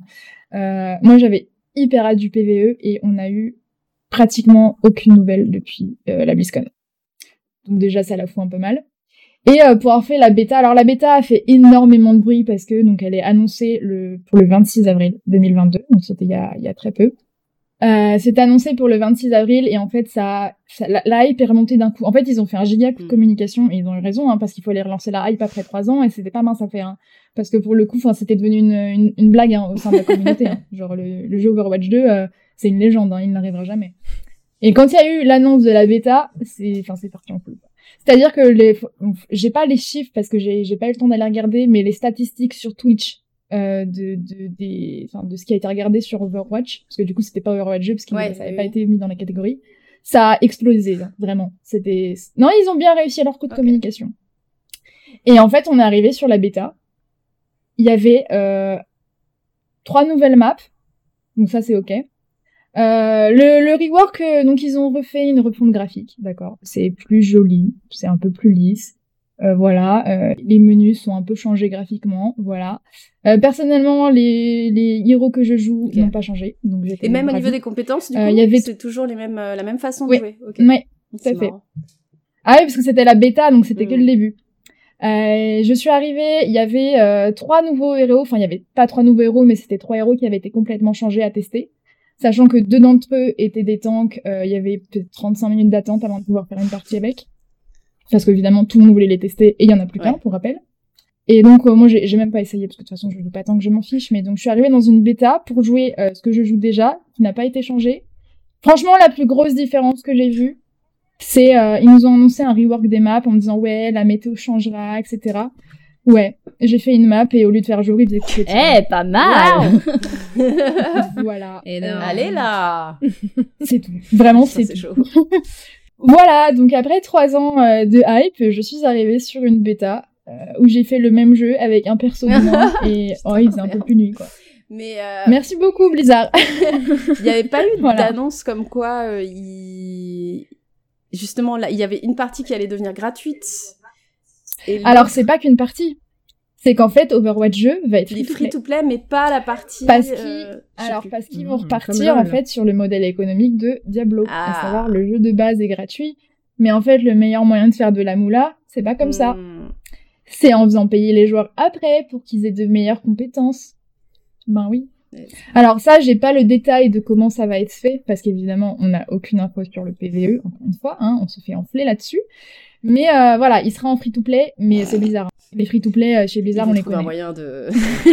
Bah bien sûr. Ils vont trouver. Mais encore une fois, le modèle économique, enfin, faut penser à Fortnite, hein, je suis désolée, mais Blizzard, t'achètes le jeu, et, enfin, le jeu Overwatch, et point, t'as le jeu et t'as tout, en fait, ouais, déjà. ouais. Parce que tout ce qui est payant, c'est des cosmétiques, et les cosmétiques n'ont aucun impact sur le jeu. C'est juste, tu seras plus jolie, ou moins jolie, enfin, bref. Ouais, ouais. Vraiment, ça n'a aucun impact. Donc voilà. Alors que, euh, par exemple, euh, je pense, vraiment, je pense à Fortnite, où t'as un Game Pass, où tu dois payer tous les mois si tu veux avoir Bah, des trucs mieux. euh, et même euh, à l'époque, c'était les MMO. euh, tu, tu payes tous Oui, les mois. mais- Enfin, il y, a- il y a des solutions. Ça. Le principe d'abonnement, etc. Voilà. tout ce qui est Mais gadget. du coup, ouais, ils ont, ils ont bien compris que le modèle économique d'Overwatch 1, c'était pas du tout le bon. Et du coup, euh, on part sur un pay to win. Mais euh, à mon humble avis, hein, euh, ça pue. enfin, ça pue. un petit peu du cul, ouais. Voilà. Les pay to win en général, euh, ouais, c'est pas, c'est pas terrible. Bah, c'est ça. que- Oui, je, je voulais revenir juste sur le, euh, ce que tu disais sur le, le fait que enlever juste un personnage d'une équipe, en fait, ça modifie tout le, ça modifie vraiment le noyau euh, du jeu. C'est super intéressant, je Bah trouve. oui. Hein. Ça fait, parce que tu disais qu'ils avaient pas changé les compétences, alors pour l'instant, mais. euh, Alors, bah, du coup, pour les tanks, si. hum, En fait, pour les tanks, ils ont commencé et ils vont euh, manifestement finir. Parce qu'effectivement, le principe d'Overwatch, alors si on joue correctement, après on fait ce qu'on veut. hein, on peut- Il y a un main tank et il y a un off tank. ouais. Voilà, il y a le tank principal, le bouclier, voilà, et il y a le tank euh, enfin, off. Euh, après, si on veut jouer deux main tank ou deux off tank, euh, bon, ça, ça se fait, hein, mais, mais voilà. Et il y a le principe de la synergie où en fait on a des duos de tanks qui ensemble fonctionnent parfaitement bien. Ah Je ouais, prends un exemple pour ceux qui connaissent, Reinhard Zarya. Franchement, donc là on a une synergie incroyable. Ou le, le fameux Alt Hook avec Orisa et Rodog. Hum. Donc là, c'est vraiment des duos de tanks qui fonctionnent réellement ensemble.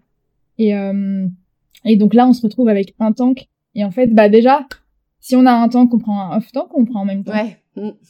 Déjà, question bête, on, on prend lequel du coup? Enfin, on prend quel type de tank? Donc là, c'est une question en fait euh, où ben c'est un peu à on, on fait ce qu'on peut Bah, quoi. ça dépend du Du reste coup, de on- l'équipe, j'imagine. Du coup, c'était obligé. Bah ça de- dépend du reste de l'équipe Ouais. et puis enfin ça dépend voilà mais il y a enfin va y avoir un réel problème en fait parce qu'il faut euh, du coup modifier tous les tanks pour qu'ils soient jouables et viables. Moi, j'ai des, j'ai, une question par Ah, rapport à la composition de l'équipe, justement, et euh, par rapport aux joueurs pro. Euh, Du coup, dans Overwatch, on joue à 6. Euh, est-ce que les équipes, elles sont constituées de 6 personnes qui jouent tout le temps ensemble, ou est-ce que c'est des poules un peu plus gros qui tournent? Ok. C'est plus gros. C'est plus gros et d'ailleurs pendant les matchs de l'Overwatch League, donc qui est une des compétitions euh, mondiales de l'Overwatch, euh, en fait les équipes sont quasiment du double en général et ça tourne régulièrement. C'est-à-dire qu'on voit souvent entre entre même deux matchs, on a un changement de joueur euh, vraiment entre deux matchs quoi. On les voit et c'est remplacé rapidement, etc. mais non non, il y a plusieurs, il y a des changements et même parfois on peut avoir des changements en termes parce que la plupart des joueurs ont leur rôle attitré. Hmm. C'est-à-dire qu'ils vont avoir euh, une compétence sur les DPS ou les healers, voilà. C'est rare que, enfin, c'est même en termes de joueurs pro, c'est vraiment très très rare qu'ils aient toutes les compétences, mais bref. Et euh, ça arrive que parfois ça switch euh, de l'un à l'autre. Mais, euh, mais sinon, non, non, il y a, il y a des remplacements, il y a une team, c'est pas six joueurs. Ok, ça va. Il y a Une pas quelqu'un qui va ouais, se retrouver ouais, tout seul. Moi, ça me fait penser à la rentrée des classes où t'es, Non, tous tes potes, ça. ils sont ensemble. pas, euh, bon, bah, je suis désolée, t'es viré. Euh, Ouais, c'est ça. ouais. Quand t'es euh, en dernière. voilà, euh, Bonne soirée, bonne continuation. Non, non, c'est-à-dire qu'en vrai, c'est- bon, ça sera quand même plus compliqué parce qu'il y en aura quand même que 5 qui vont jouer et au niveau, bon, après, niveau finance, je sais pas comment ils gèrent ça, mais c'est pas, c'est pas si terrible. Est-ce que euh, Ce qui va être compliqué, c'est-à-dire Est-ce que, que ça va ressembler plus à LoL où il y a, enfin, en fait, les équipes sont de 5 et tu bouges pas en fait. Enfin, il y a pas de, il y a pas et de tu restes, tu remplacement. te focus. Mm. Ouais. En fait, dans les, dans LoL à haut niveau, je crois normalement, enfin, de ce que j'ai suivi, c'est vraiment une team et euh, il peut y avoir des remplaçants au cas où, mais c'est pas le double. Quoi. non, pour le coup, de ce que j'ai vu, pour avoir regardé beaucoup l'Overwatch League, il y a régulièrement des remplacements et on a notre, enfin, je, la dernière game que j'ai vue notamment, euh, ben, les deux, il y avait deux DPS qui ont fait littéralement un sur deux. Ah ouais. une partie sur deux en fonction de ce qu'il y avait besoin et c'était très enfin c'était très équitable en fait les changements par rapport à eux donc après c'est rare que toute la team change d'une partie à l'autre Ouais, normal. mais en tout cas les changements ne sont pas euh, ne sont pas euh, c'est pas Ça- exceptionnel Ça me en rend fait un peu ouf euh, tout ce à quoi ils doivent penser aussi, tu vois, en termes de justement, on fait un jeu qui est sur la scène e-sport, donc euh, il faut que ce soit équilibré, il faut qu'il y ait des héros héroïnes, il faut du lore pour les voilà, et il faut que ce soit spectaculaire. Ça c'est genre euh, ah ouais, si c'est chiant à regarder, ça Ah bah va ouais. être un super. euh, Pourtant il y a des gens qui regardent des championnats d'échecs et il y a rien de plus chiant. Je suis désolée. bah oui c'est la mais passion. Putain, les échecs, quoi. Euh, déjà que c'est chiant à jouer, alors à regarder, c'est quand même... Et, euh, et ouais, c'est fou. euh, Dans l'e-sport, t'as quand même cette idée de non, il faut que ce soit euh, spectaculaire, il faut qu'il y ait du spectacle, quoi. Ah, c'est ouf. voilà Après, c'est vrai que LOL, des fois, c'est très chiant aussi parce que les gens sont tellement bons qu'il y a jamais de, il se passe rien. Parce qu'en fait, le, à haut niveau, c'est pas de tuer des gens, le- la priorité, c'est vraiment de, bah, de prendre tes objectifs et de te barrer euh, jusqu'au Nexus, donc le, le point ennemi à attraper. Et c'est vrai que tu peux t'ennuyer assez vite. Et c'est vrai que dès que c'est la bagarre et euh, qu'il y a des trucs qui se passent et tout dans tous les sens, ça- là, ça devient intéressant. Et c'est vrai que tu t'es en mode, putain, quand même, le skill, quoi. Mais, euh, mais c'est rare, en fait, à haut niveau. Donc, euh, je comprends qu'il y a besoin de spectaculaire, en vrai, parce que Mais, c'est vrai que quoi. bah oui puis encore une fois euh, c'est les chiffres hein. c'est ça. S'il y a ça. du il monde faut que les gens regarde, regardent. ça ramène il de faut la thune hein. enfin c'est modèle économique hein Ah bah oui, bah, il faut vendre. Hein. Et Blizzard, en fait, a tourné euh, son jeu et les, les quelques les quelques adaptations qui ont été faites dernièrement, en fait, c'était par rapport à la scène Ah, compétitive. quoi. Et les, les joueurs à bas niveau, ben, enfin moi, par exemple, ben euh, voilà quoi, on empathie parce que euh, quand t'arrivais dans une game un peu casu avec tes potes, on est six, on joue, machin, on voit que ça marche pas trop. Moi, je maîtrise ce healer là, mais en fait, on aurait bien besoin de ce DPS là que mes potes DPS maîtrisent pas. Bah, je Mm. le prends, on échange, il y en a un autre qui passe healer et on continue. Voilà, tu peux pas, t'es healer. Ouais, c'est vrai. t'es DPS, point. Donc euh, on se retrouve puni en fait parce que euh, c'est mal Ça géré quoi. Enfin, rigidifie simplement. le, le gameplay de votre. Pour vous. C'est ça. Et il y a eu plusieurs fois où voilà les, les conséquences en fait c'était que ben tout le prend par rapport à la scène pro. Parce que bah encore une fois hein, le Overwatch c'est pas la priorité de Blizzard. Encore une fois Blizzard les moyens qu'ils ont c'est pas Riot. Hein. Enfin il y a, y a plein de raisons évidemment. Hein. Mais bon. C'est dommage parce qu'ils auraient beaucoup à apprendre de, de- justement de LoL en fait parce que effectivement dans LoL Ouais. tu choisis ton rôle mais c'est juste pour dire euh, bah, moi je serai là mais en fait euh, dans le chat tu peux dire euh, euh, je peux prendre tel rôle parce qu'en fait euh, le, le jeu te l'a donné au hasard et c'était pas celui Mm. que tu voulais et tu peux redemander derrière ou me prendre n'importe quel champion qui n'a rien à voir et même te barrer sur la ligne comme un gros un gros teuteux et faire nique à toute ton équipe et en fait bah les autres sont obligés de réagir derrière mais euh, mais en vrai t'es libre tu fais ce que tu veux hein. c'est donc, Hmm. Bah, Ouais, après. Bah, ils ont essayé hein, de pomper Riot du coup hein, et League of Legends. Allez. la pire oui voilà parce que. Euh, même LOL est gratos. Même les skins, Ouais. enfin tout est offert, sauf les skins. Mais en fait, les skins c'est juste du cosmétique et tu t'en fous. Tu, tu Bah, n'as rien pareil, pour hein. augmenter tes chances. Donc euh, Non, non, c'est ça, c'est juste du. Enfin, c'est de la compétence, quoi. C'est toi qui développes Ouais, tes propres ça, c'est compétences en jouant. C'est pas, tu Euh, pas un pay to win, quoi. Euh, Blizzard euh, Bah, ça. ont quand même pas mal de moyens quoi, aussi. Enfin, euh, Ah oui, c'est oui, juste non, vraiment qu'ils ont pas le dire, budget c'est sur ce une jeu-là, fois, quoi. c'est ça, c'est Ah oui. qu'encore une fois, ils ont des moyens pour Warcraft et pour Diablo. Donc euh, continuez à attendre votre jeu. je Ouais. vous donnerai des nouvelles si un jour euh, je joue au jeu. hein, Amusez-vous voilà. bien. courage pour l'attente. Alors, la sortie est annoncée Ah. le 4 Ah, octobre. c'est bientôt. On a. Ah non, non, on a enfin une date. Je... La sortie est annoncée le 4 octobre. Ils ont fait une Mais c'est attends, c'est vachement bientôt. Mais, de arrive. 2022. mais j'ai peur. Ah oui. Genre là, dans deux mois. ok. Bah, J'espère que le PVE sera bien. hein. Il y, a, il y a très peu avec euh, juste de la météo changée. oui, on y croit. Et le Et- jeu complet sortira. Et dans le fini. Game Pass. 4 Le octobre, 4 la octobre. saison 1, 9 décembre la saison 2. Et Il y a des saisons comme dans Fortnite. Ouais, en fait, Oui, ils il vont y a des s'inspirer saisons de de ça. compétition. Ouais, ouais. Non, mais ils sont dit, tiens, ça, ça fonctionne, bah vas-y, on fait pas. Ouais, ils ont mélangé Avec plusieurs trucs. Hein, euh. Paul. Ouais. mais en fait, ça fait vraiment le jeu où ils savent pas trop ce qu'ils Ouais, font, ils ils savent pas trop aller, donc euh. ils piochent en fait dans tout ce Mm, qui mm. marche. Ils font une espèce de, de gloubi-boulga euh, plus ou moins euh, viable. Euh, voilà, c'est. Ça me rappelle le ça. reboot de Tomb Raider. Ah là là, c'est terrible. Bah écoute, on verra. Metallica, on te, re- on te reprendra sur le podcast euh, à la C'est ça, j'aimerais faire une sortie. update après la sortie du jeu, soit en pleurant, soit en souriant. hein. Peut-être, on verra. C'est le suspense.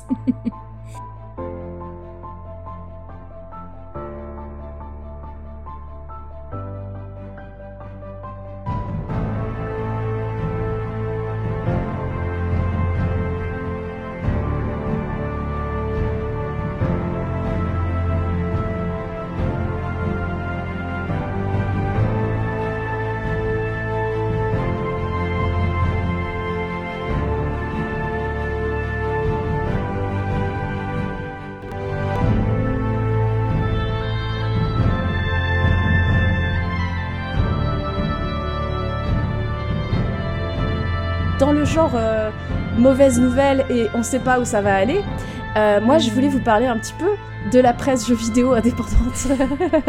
Sorti les cotillons. Yeah Euh, Alors, il s'est passé hein, plusieurs choses euh, ces, derniers, ces derniers mois, ces dernières semaines. Euh, tout d'abord, il y a euh, JV Le Mag et euh, Canard PC qui se retrouvent en grande difficulté financière bah, suite au Covid, suite à l'augmentation du coût du papier dû au Covid, suite à l'augmentation de relativement tout dû à la guerre en Ukraine. Et suite au fait que, bah, depuis qu'on a Internet, c'est vrai, j'imagine que vous comme moi, on achète quand même beaucoup moins de magazines papier, alors qu'il fut un temps où, pour les solus, pour tout, euh, pour tous les avis des journalistes, etc., bah, c'était le passage Vous lisiez obligé. les solus? ouais. Fausse Alors moi, non. Ah. Euh, Oui, oui, oui, oui. Moi, je suis une gameuse feignante, Il y a un moment où j'en ai marre. Oui, Il faut oui. que je regarde la soluce. vraiment. J'ai lu les solus pour Pokémon hein, quand j'étais gamine. hein. Je, je n'ai pas de limite. En général, t'achetais un magazine pour une solus et tu te retrouvais avec 15 solus de jeux que tu n'avais pas. Par contre, je les lisais et ça a fait euh, ma culture euh, vidéoludique de jeux que je n'ai Ah, pas c'est fait. un peu comme si t'avais joué sans Ouais. y jouer, quoi. Ouais, c'est comme les gens qui lisent les fiches Wikipédia des films euh, d'horreur parce qu'ils ont trop peur pour les regarder, tu vois. c'est- Euh, bref, c'est la cata pour euh, la presse papier, mais c'est également la cata pour euh, la presse indépendante euh, en ligne, puisque Gamecult vit des, des moments euh, difficiles aussi. Euh, alors Gamecult, il faut savoir que à la base, c'était euh, en gros une rédaction euh, qui était en partenariat avec les numériques, donc TF1, donc ils étaient rattachés à- au groupe TF1 mais ils gardaient leur euh, indépendance éditoriale grâce à leur système d'abonnement. En fait, c'est comme ça qu'ils restaient quand même indépendants, même en étant au sein d'une grosse structure. Et là, le problème qui se pose, c'est que euh, TF1 a vendu toute sa branche média numérique, en gros. Euh, donc Marmiton, plein d'autres trucs euh, assez connus. Je crois qu'il y a un truc féminin, là, Ah, je comment- féminin au Ah oui, féminin. Et les numériques, donc par conséquence euh, Gamecult, ça a été vendu à Reward Media.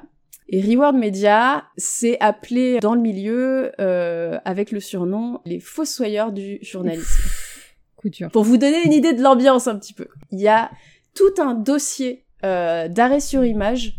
Voilà, en gros, le dossier s'appelle Comment Reward et ses semblables tuent le journalisme. Voilà, donc on est on est sur quelque chose d'assez festif, d'assez fleuri.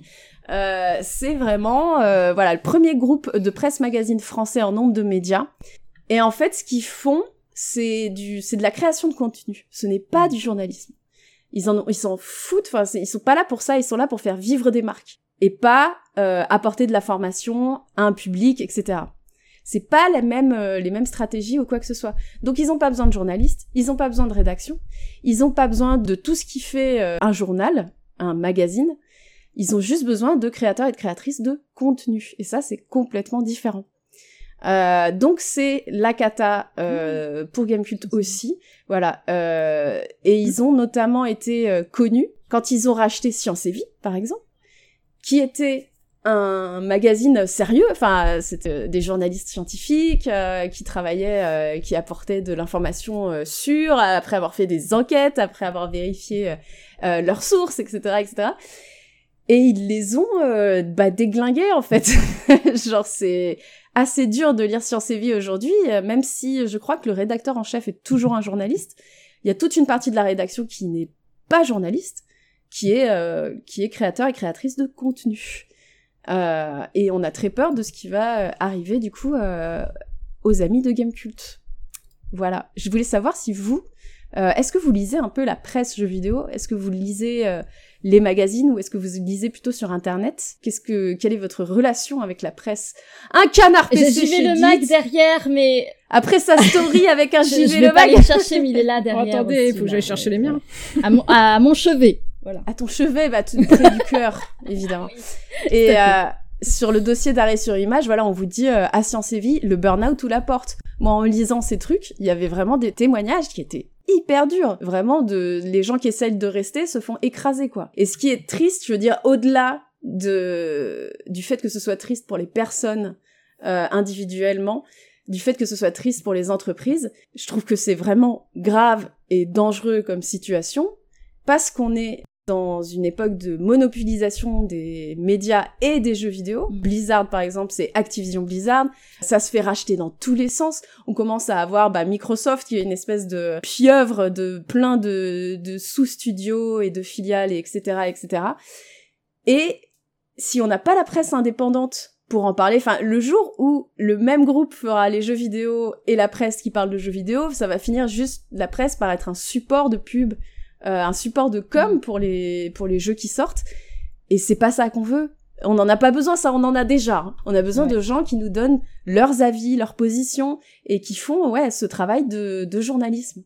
Donc euh, voilà, moi ça me ça me dépite vraiment de ce que vont devenir euh, toutes ces, c'est toutes C'est intéressant d'avoir les, les dossiers euh, vraiment sur des jeux. Et pour vous dire, c'est un JV Le Mag qui m'a donné envie de jouer à Dark Souls en partie.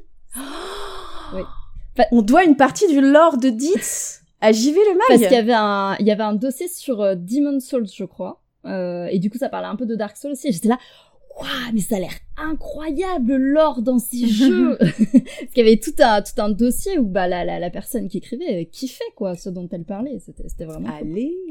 Trop trop. Rappelez-vous de Game One. C'est vrai que Game One, il y a eu un temps où c'était il y avait euh, comment il y avait JA, il y avait vraiment des spécialistes, des experts et expertes sur certains domaines, c'était super intéressant quoi. Et puis bon voilà, le temps a passé. C'était mieux avant.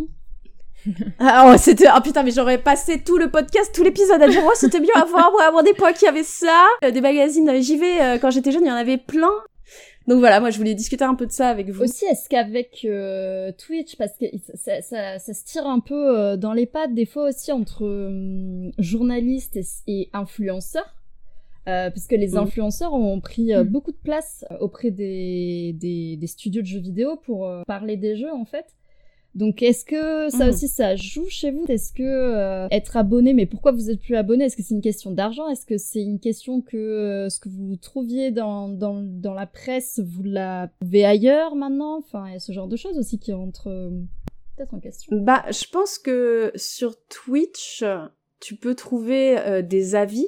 En fait, c'est ça, je pense que ce qui va mourir dans la presse jeux vidéo, c'est peut-être plus les, les avis, tout ce qui est les notes un peu vite fait. C'est pas pour ça, personnellement, que je vais chercher des journalistes, tu vois, que je vais lire du contenu journalistique. En revanche, tout ce qui est dossier, euh, historique de...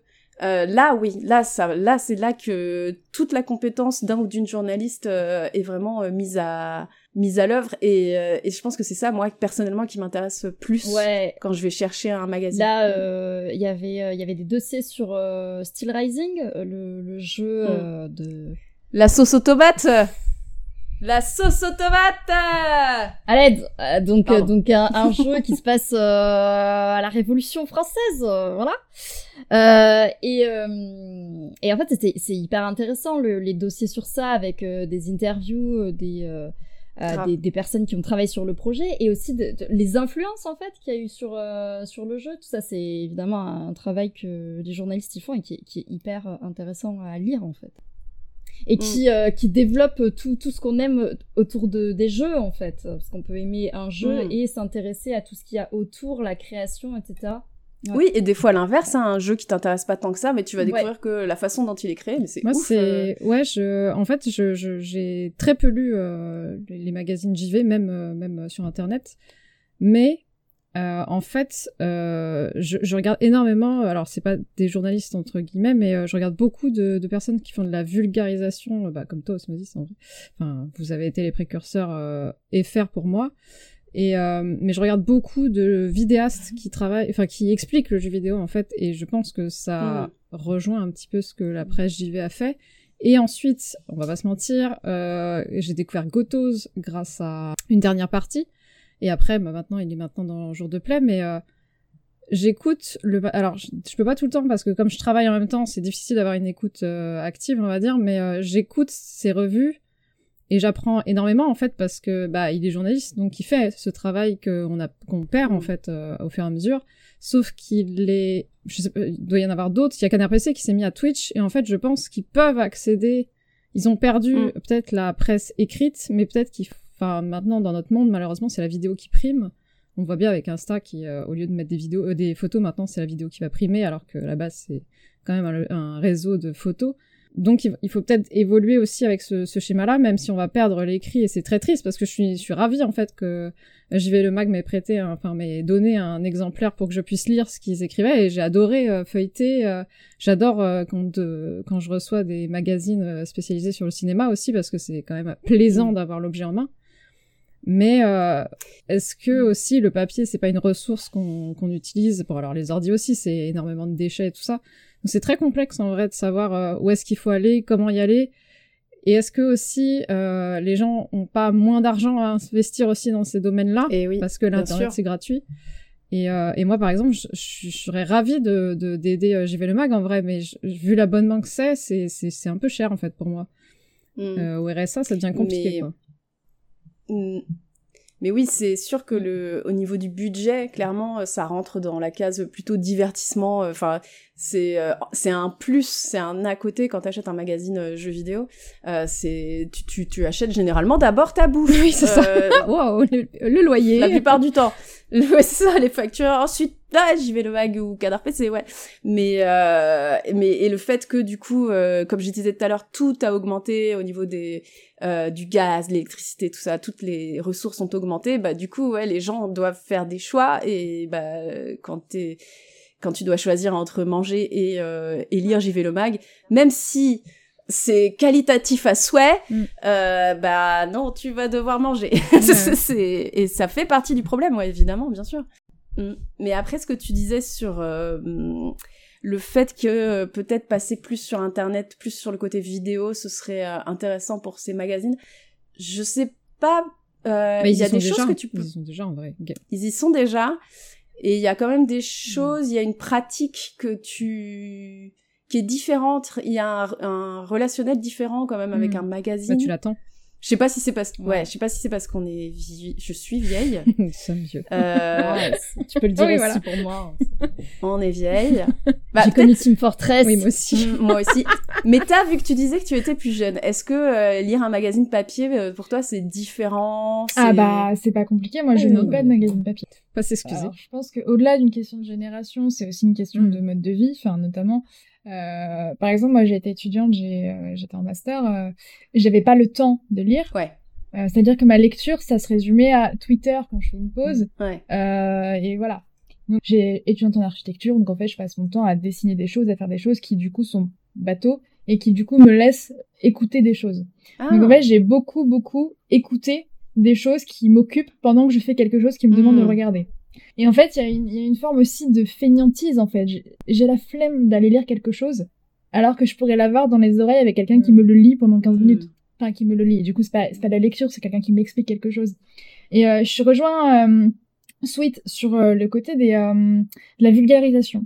Je me suis beaucoup abonnée à, à, des, à des chaînes de vulgarisation parce que, ben déjà, ça, ça mâche le travail, hein, ça simplifie. hein, Enfin, c'est, enfin, je, c'est cliché, mais bah, j'ai la flemme de réfléchir à ce que je lis hein, aussi. hein. J'aime bien quand c'est simple, quand le travail est prémâché. Si je fais autre chose en même temps, en fait, j'aime bien que l'info euh, soit directement arrivée euh, vulgairement en fait à, à ce que j'ai besoin de savoir ou ce que j'ai envie d'apprendre quoi. Mm. Donc euh, donc voilà. Et, euh, et j'ai jamais vraiment lu de, de magazine. Et enfin, je, je l'ai fait bah notamment pour aujourd'hui pour euh, compléter mes infos sur Overwatch. Voilà. J'avoue, j'ai lu des magazines. sur- Waouh Waouh. Confession. bah je l'avais jamais fait avant et bon, je le ferai pas Hmm. pour mon plaisir. Hein. Enfin, hein, je dis pas l'expérience mais euh, désagréable, c'est ça? Non, alors peut-être pas désagréable, mais entre ça et aller voir un YouTuber qui a fait quelques vidéos en me disant alors la Hmm. sortie d'Overwatch 2, machin, machin, Ouais, ouais, qui met ça va le ton, qui est engageant. Bah ouais, je mets ça en fond et je peux même faire autre chose pendant ce temps-là, puis ou même plus, hein, je peux le regarder et tout, mais et en fait je suis beaucoup plus là-dessus en fait. Donc euh, donc voilà. Mais je sais pas si c'est tant une question de génération qu'une question de euh, Enfin, en vrai, je pense que si, parce que moi, je, pour le coup, j'ai évolué avec Internet et j'ai jamais vraiment connu les magazines. Peut-être je vais donner mon âge, mais moi, j'ai que 20 ans. hein. Donc, Ah euh, oui, Voilà. t'es carrément plus jeune que moi. voilà, non, mais voilà, en vrai, si, c'est une question de génération parce que, euh, voilà, j'ai grandi avec Internet, en fait. J'ai eu mon premier ordinateur et mes premiers accès, Ouais. j'avais 9 ans. Enfin, Ah, bah... Voilà, j'ai jamais, euh, oui, mais voilà. Et en fait, le truc, c'est que Internet était déjà beaucoup démocratisé, ouais. il y avait déjà... euh, C'était pas le même internet. Il y avait déjà, enfin voilà, on n'a pas le même internet et en fait, euh, moi tout m'a toujours été prémâché avec euh, Twitter, avec YouTube, enfin, Mm. enfin voilà. Donc je me suis jamais en fait posé la question et j'ai jamais été confrontée à lire des magazines ou des trucs comme ça parce que ben j'avais déjà tout le travail prémâché. Mais tu quoi. vois, là, c'est la différence entre... Parce que ce dont tu me parles quand tu, quand tu écoutes un YouTuber qui va te parler d'un jeu, etc., c'est un créateur de contenu. Quand tu Oui. lis la presse écrite, c'est des journalistes. Et, et c'est pas le même taf. Genre, le, le créateur, normalement, les, les journalistes ont aussi un code de conduite. Euh, dans tous les pays, d'ailleurs, j'ai découvert que c'était vraiment un, un bail mondial d'avoir ce code de conduite-là. Il y a des petites choses qui varient, mais en gros, à chaque fois, c'est euh, euh, pas dévoiler ses sources, euh, croiser les sources. Enfin, il y a un vrai euh, pilier moral, on va dire, un compas moral. Non, pas un compas, une boussole morale euh, sur euh, au niveau du travail de journalisme qu'on n'a pas quand on est euh, créateur créatrice de contenu on fait notre truc et tout et euh, si euh, Blizzard me donne 10 000 balles pour que je dise du bien de Overwatch 2 demain peut-être que je le ferai Oui, mais ça, ça, c'est une question de morale. Mais c'est marrant. c'est une question de morale, mais tu vois, t'es, en fait, quand t'es face au contenu d'un- d'une personne journaliste, normalement, tu sais, Bah. Il y a cette, ce contrat moral entre toi En- et la en personne, tu vrai, sais que... Gotos a posé la question hein, dans un de ses lives. Il a dit Moi, j'ai choisi de euh, ne jamais m'associer à personne, en fait, pour rester dans le truc journalistique, tout ça. Mais il s'est posé la question parce que ça l'enferme, en fait. Il ne pourra jamais faire de live avec une autre personne parce que peut-être que cette personne, elle est, elle est payée par je sais pas qui pour dire des trucs. Ouais. Et euh, elle pourra, enfin, il pourra jamais, euh, je sais pas, parler de, de trucs très précis avec euh, une marque parce que c'est ça, ça ressort de son code en fait.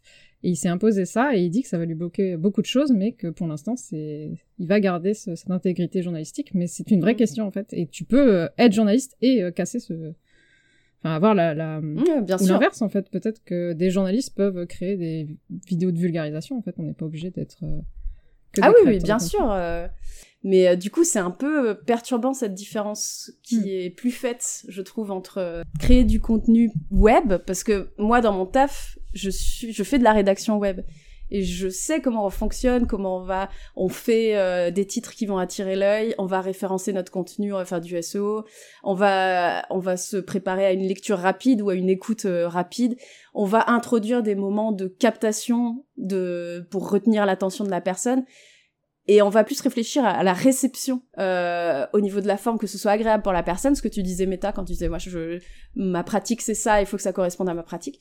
Là où une personne journaliste va euh, se concentrer sur son contenu en fait. C'est marrant sur euh, sur la question de la vulgarisation, euh, de plus aller voir des, des vidéastes parce que euh, moi je retrouve quand même un petit peu ça dans dans les dans les magazines jeux vidéo. Pour moi, ça reste de la vulgarisation parce que euh, bah, les journalistes ont, je, je considère qu'ils ont une culture vidéoludique beaucoup plus euh, importante que moi. Et du coup, quand ils vont parler d'un jeu, euh, ils vont faire référence à d'autres jeux du même genre, Mm. etc. Et moi, ça m'apprend beaucoup de trucs. En fait, je me dis ah, mais en fait, ce style de jeu, c'est ça. Ok, je le raccroche à tel jeu, tel jeu, tel jeu. Et euh, ouais, je trouve qu'il y a une part de, de vulgarisation. Et je voulais répondre aussi à Loud dans le chat qui disait que le créateur de contenu glisse son avis alors que le journaliste essaie d'être objectif, de relater les faits. Bah non. Non. Parce que le journaliste, il donne son avis, en fait. Oui, Euh, il y a, y a aucune. euh, on parlait du code euh, moral euh, journaliste euh, tout à l'heure, etc. Il y a jamais mention de l'objectivité. Hein. Ça, c'est un bail, je sais pas d'où c'est sorti, de la droite, je pense. Hein, mais j'ai pas trouvé de, de notion d'objectivité. Il va donner une information, ou elle va donner une information. Après, euh, non, t'es pas obligatoirement objectif. Si tu veux être objectif, euh, tu peux essayer de l'être, mais de toute façon, c'est impossible. vu que tu vas forcément, t'as forcément des biais, tu vas forcément choisir euh, ce que tu vas pouvoir dire et ne pas dire. Donc, euh, bah ton non, sujet. Ton sujet est un biais. T'es- ton sujet est déjà le fait que t'aies choisi tel sujet à, à exploiter, bah c'est déjà un biais, c'est déjà t'as déjà mis de toi, de, de ta subjectivité dans le choix. Donc bah c'est foutu. L'objectivité, faut oublier, ça n'existe pas. Ça. Et méfiez-vous d'ailleurs des gens qui vous disent euh, qu'ils vont être objectifs sur ça. Non, c'est faux. Donc voilà, c'est ça me désole un Mm. petit peu parce que d'un côté on a tous les rachats de studios, euh, de jeux, euh, etc., etc. Et de l'autre on a la presse, euh, le peu de presse indépendante qui nous reste, euh, qui est en train de suffoquer et que ce soit sur le web ou euh, en papier, ça me ça me rend triste. Voilà. Donc si vous partez en vacances, euh, n'hésitez pas, si vous avez les moyens bien sûr. Hop, vous dire euh, hop, je prends un petit euh, un petit magazine Canard PC. Ouais, et puis se, se renseigner aussi parce que je, je sais pas s'ils ont tous la même lignée, mais il y en a qui, qui, qui communiquent ouvertement sur ça, qu'il va y avoir un abonnement qui va plus les favoriser. Euh, si c'est un abonnement numérique, etc. Donc voir aussi comment, euh, si vous voulez soutenir les, les rédactions, euh, par quel moyen, par quel biais, c'est le, c'est peut-être le plus intéressant pour eux. Mm, mm. Il y a aussi ça d'ailleurs dont on n'a pas parlé, mais euh, pour les magazines, il y a quand même les rédactions, c'est très particulier. Euh, c'est vraiment bah, plusieurs journalistes au même endroit et qui vont, euh, comme nous on fait euh, là actuellement, avoir leur point de vue, leur ressenti, leurs expertises sur tel tel sujet et qui vont pouvoir échanger pour faire, pour faire des articles ensemble, enfin à moitié ensemble, euh, qui vont en tout cas s'influencer les uns les unes les autres. Et, euh, et ça, ça n'existe pas peu, en tout cas chez les créateurs et créatrices de contenu, où généralement t'es solo euh, devant devant ton taf. Et du coup, ça va être juste toi qui va parler. T'es beaucoup plus influençable aussi. Euh, encore une fois, si Blizzard m'appelle et me file 10 000 dollars, oui, 10 000 dollars, je sais que c'est peu.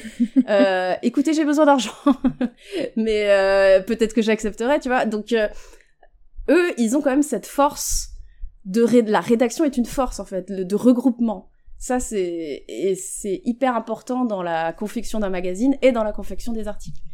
Et ce qu'on perd complètement quand on fait de la création. Moi, si Square Enix euh, veut que je fasse la promotion du reboot, y a pas de souci. hein. Je- Mais faites bien votre reboot, par contre. Ou alors non. payez cher. non, non, je m'en fous. Vous Je choisissez. change de camp à tout moment. J'adore le reboot de Tomb Raider. Ok. Après, je pense aussi que l'information, elle a beaucoup évolué en termes de support euh, au fil des années et Mhm. qu'il est important en fait aussi de pour les enfin pour les équipes journalistiques et autres d'évoluer avec. Euh, là, je pense à un Mhm. truc assez random, mais TikTok. Enfin, je sais très peu. Enfin, ça devient de plus en plus utilisé et alors c'est très euh, décrié. Euh, genre c'est une appli terrible, etc. J'ai pas envie d'aller dessus. Oui, non, mais voilà. Mais c'est qu'en fait, TikTok, c'est tellement riche. Oui. Et il y a tellement de potentiel qu'il y a énormément de, de monde et de- d'entreprises qui s'y Mm. mettent, en fait, parce que c'est un nouveau moyen. Et je prends cet exemple-là pour dire qu'en fait, je pense que les, les équipes journalistiques n'ont pas le choix, à mon avis, hein, que d'évoluer et de se mettre à la vidéo, à Twitch, potentiellement. On le voit avec notamment, là, j'ai l'exemple de Samuel Etienne, mais c'est Ouais. Arte, par exemple. Oui, Oui, non, je sais pas pourquoi j'ai cette image. Mais... voilà, Arte, euh, comme ça, au hasard. Euh, Arte, enfin voilà, des, des chaînes de télé, des, des, enfin du, du renseignement en fait qui, qui vient et qui évolue sur Twitch et qui pourrait aussi évoluer sur TikTok. Enfin parce que voilà, c'est Mm. bah, le monde évolue euh, et je pense qu'il est vraiment important euh, bah, pour euh, pour ce qui a été papier et ce qui est fait et ce qui du coup s'essouffle un peu aujourd'hui. En restant dans sûrement les deux, en fait, qui est des articles papier, mais également quelques posts sur TikTok, mais également des émissions Twitch de temps en temps. Enfin voilà, se diversifier et euh, évoluer avec le monde d'aujourd'hui, quoi. Je pense que C'est ouais, surtout un problème de c'est un cercle vicieux en fait. Euh, ils ont à peine le temps euh, de faire leur magazine, euh, etc., etc. Surtout avec tout ce qui change, le papier qu'augmente, etc. euh, tout le temps. Et euh, je pense que ça leur déplairait pas du tout de faire euh, de la vidéo, du Twitch, etc. euh, pour les deux, Canard PC, JV Le Mag, mais euh, euh, c'est dur quand t'es déjà en train de courir de devoir. euh, Ah, on t'a rajouté des haies. Tiens, allez, vas-y. Ah bah, yes. J'attendais pas ça, mais ok. Et oui, Twitch, ça doit leur faire gagner de l'argent, mais euh, ça Ouais, enfin, c'est- minime. C'est anecdotique, je pense. Twitch prend Enfin, par rapport à- 50%. pas. donc, euh, En plus. Ouais, ouais, ouais, non, mais clairement. Ouais. Après, c'est- enfin, c'était un exemple. Ouais, hein, ouais, mais t'as raison dans le principe, mais après. euh, Le principe, c'est ça. Dans la pratique. La théorie, Ouais, Ouais, c'est mais ça. euh, la pratique, c'est plus compliqué, quoi. C'est ça, exactement. Mais bon. I hate the world today. You're so good to me, I know, but I can't change. Tried to tell you, but you look at me like maybe I'm an angel underneath, innocent and sweet. Yesterday I cried. You must have been relieved to see the softer side. I can understand how you'd be so confused. I don't envy you. I'm a little bit of everything. All rolled into one. I'm a bitch. I'm a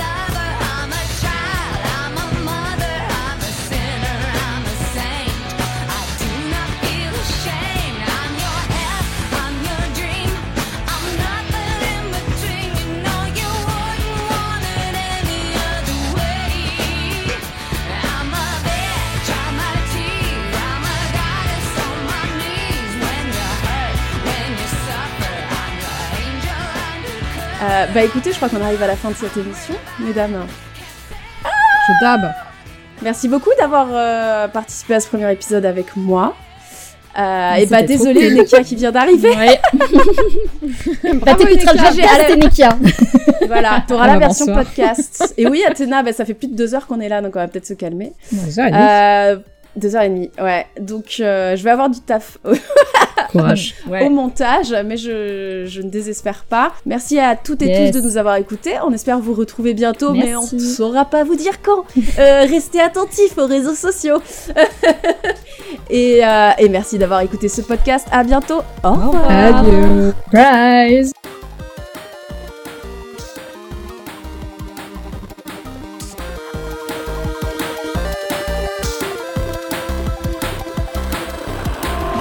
Avez mon attention maintenant, mais je ne sais pas si j'ai la vôtre.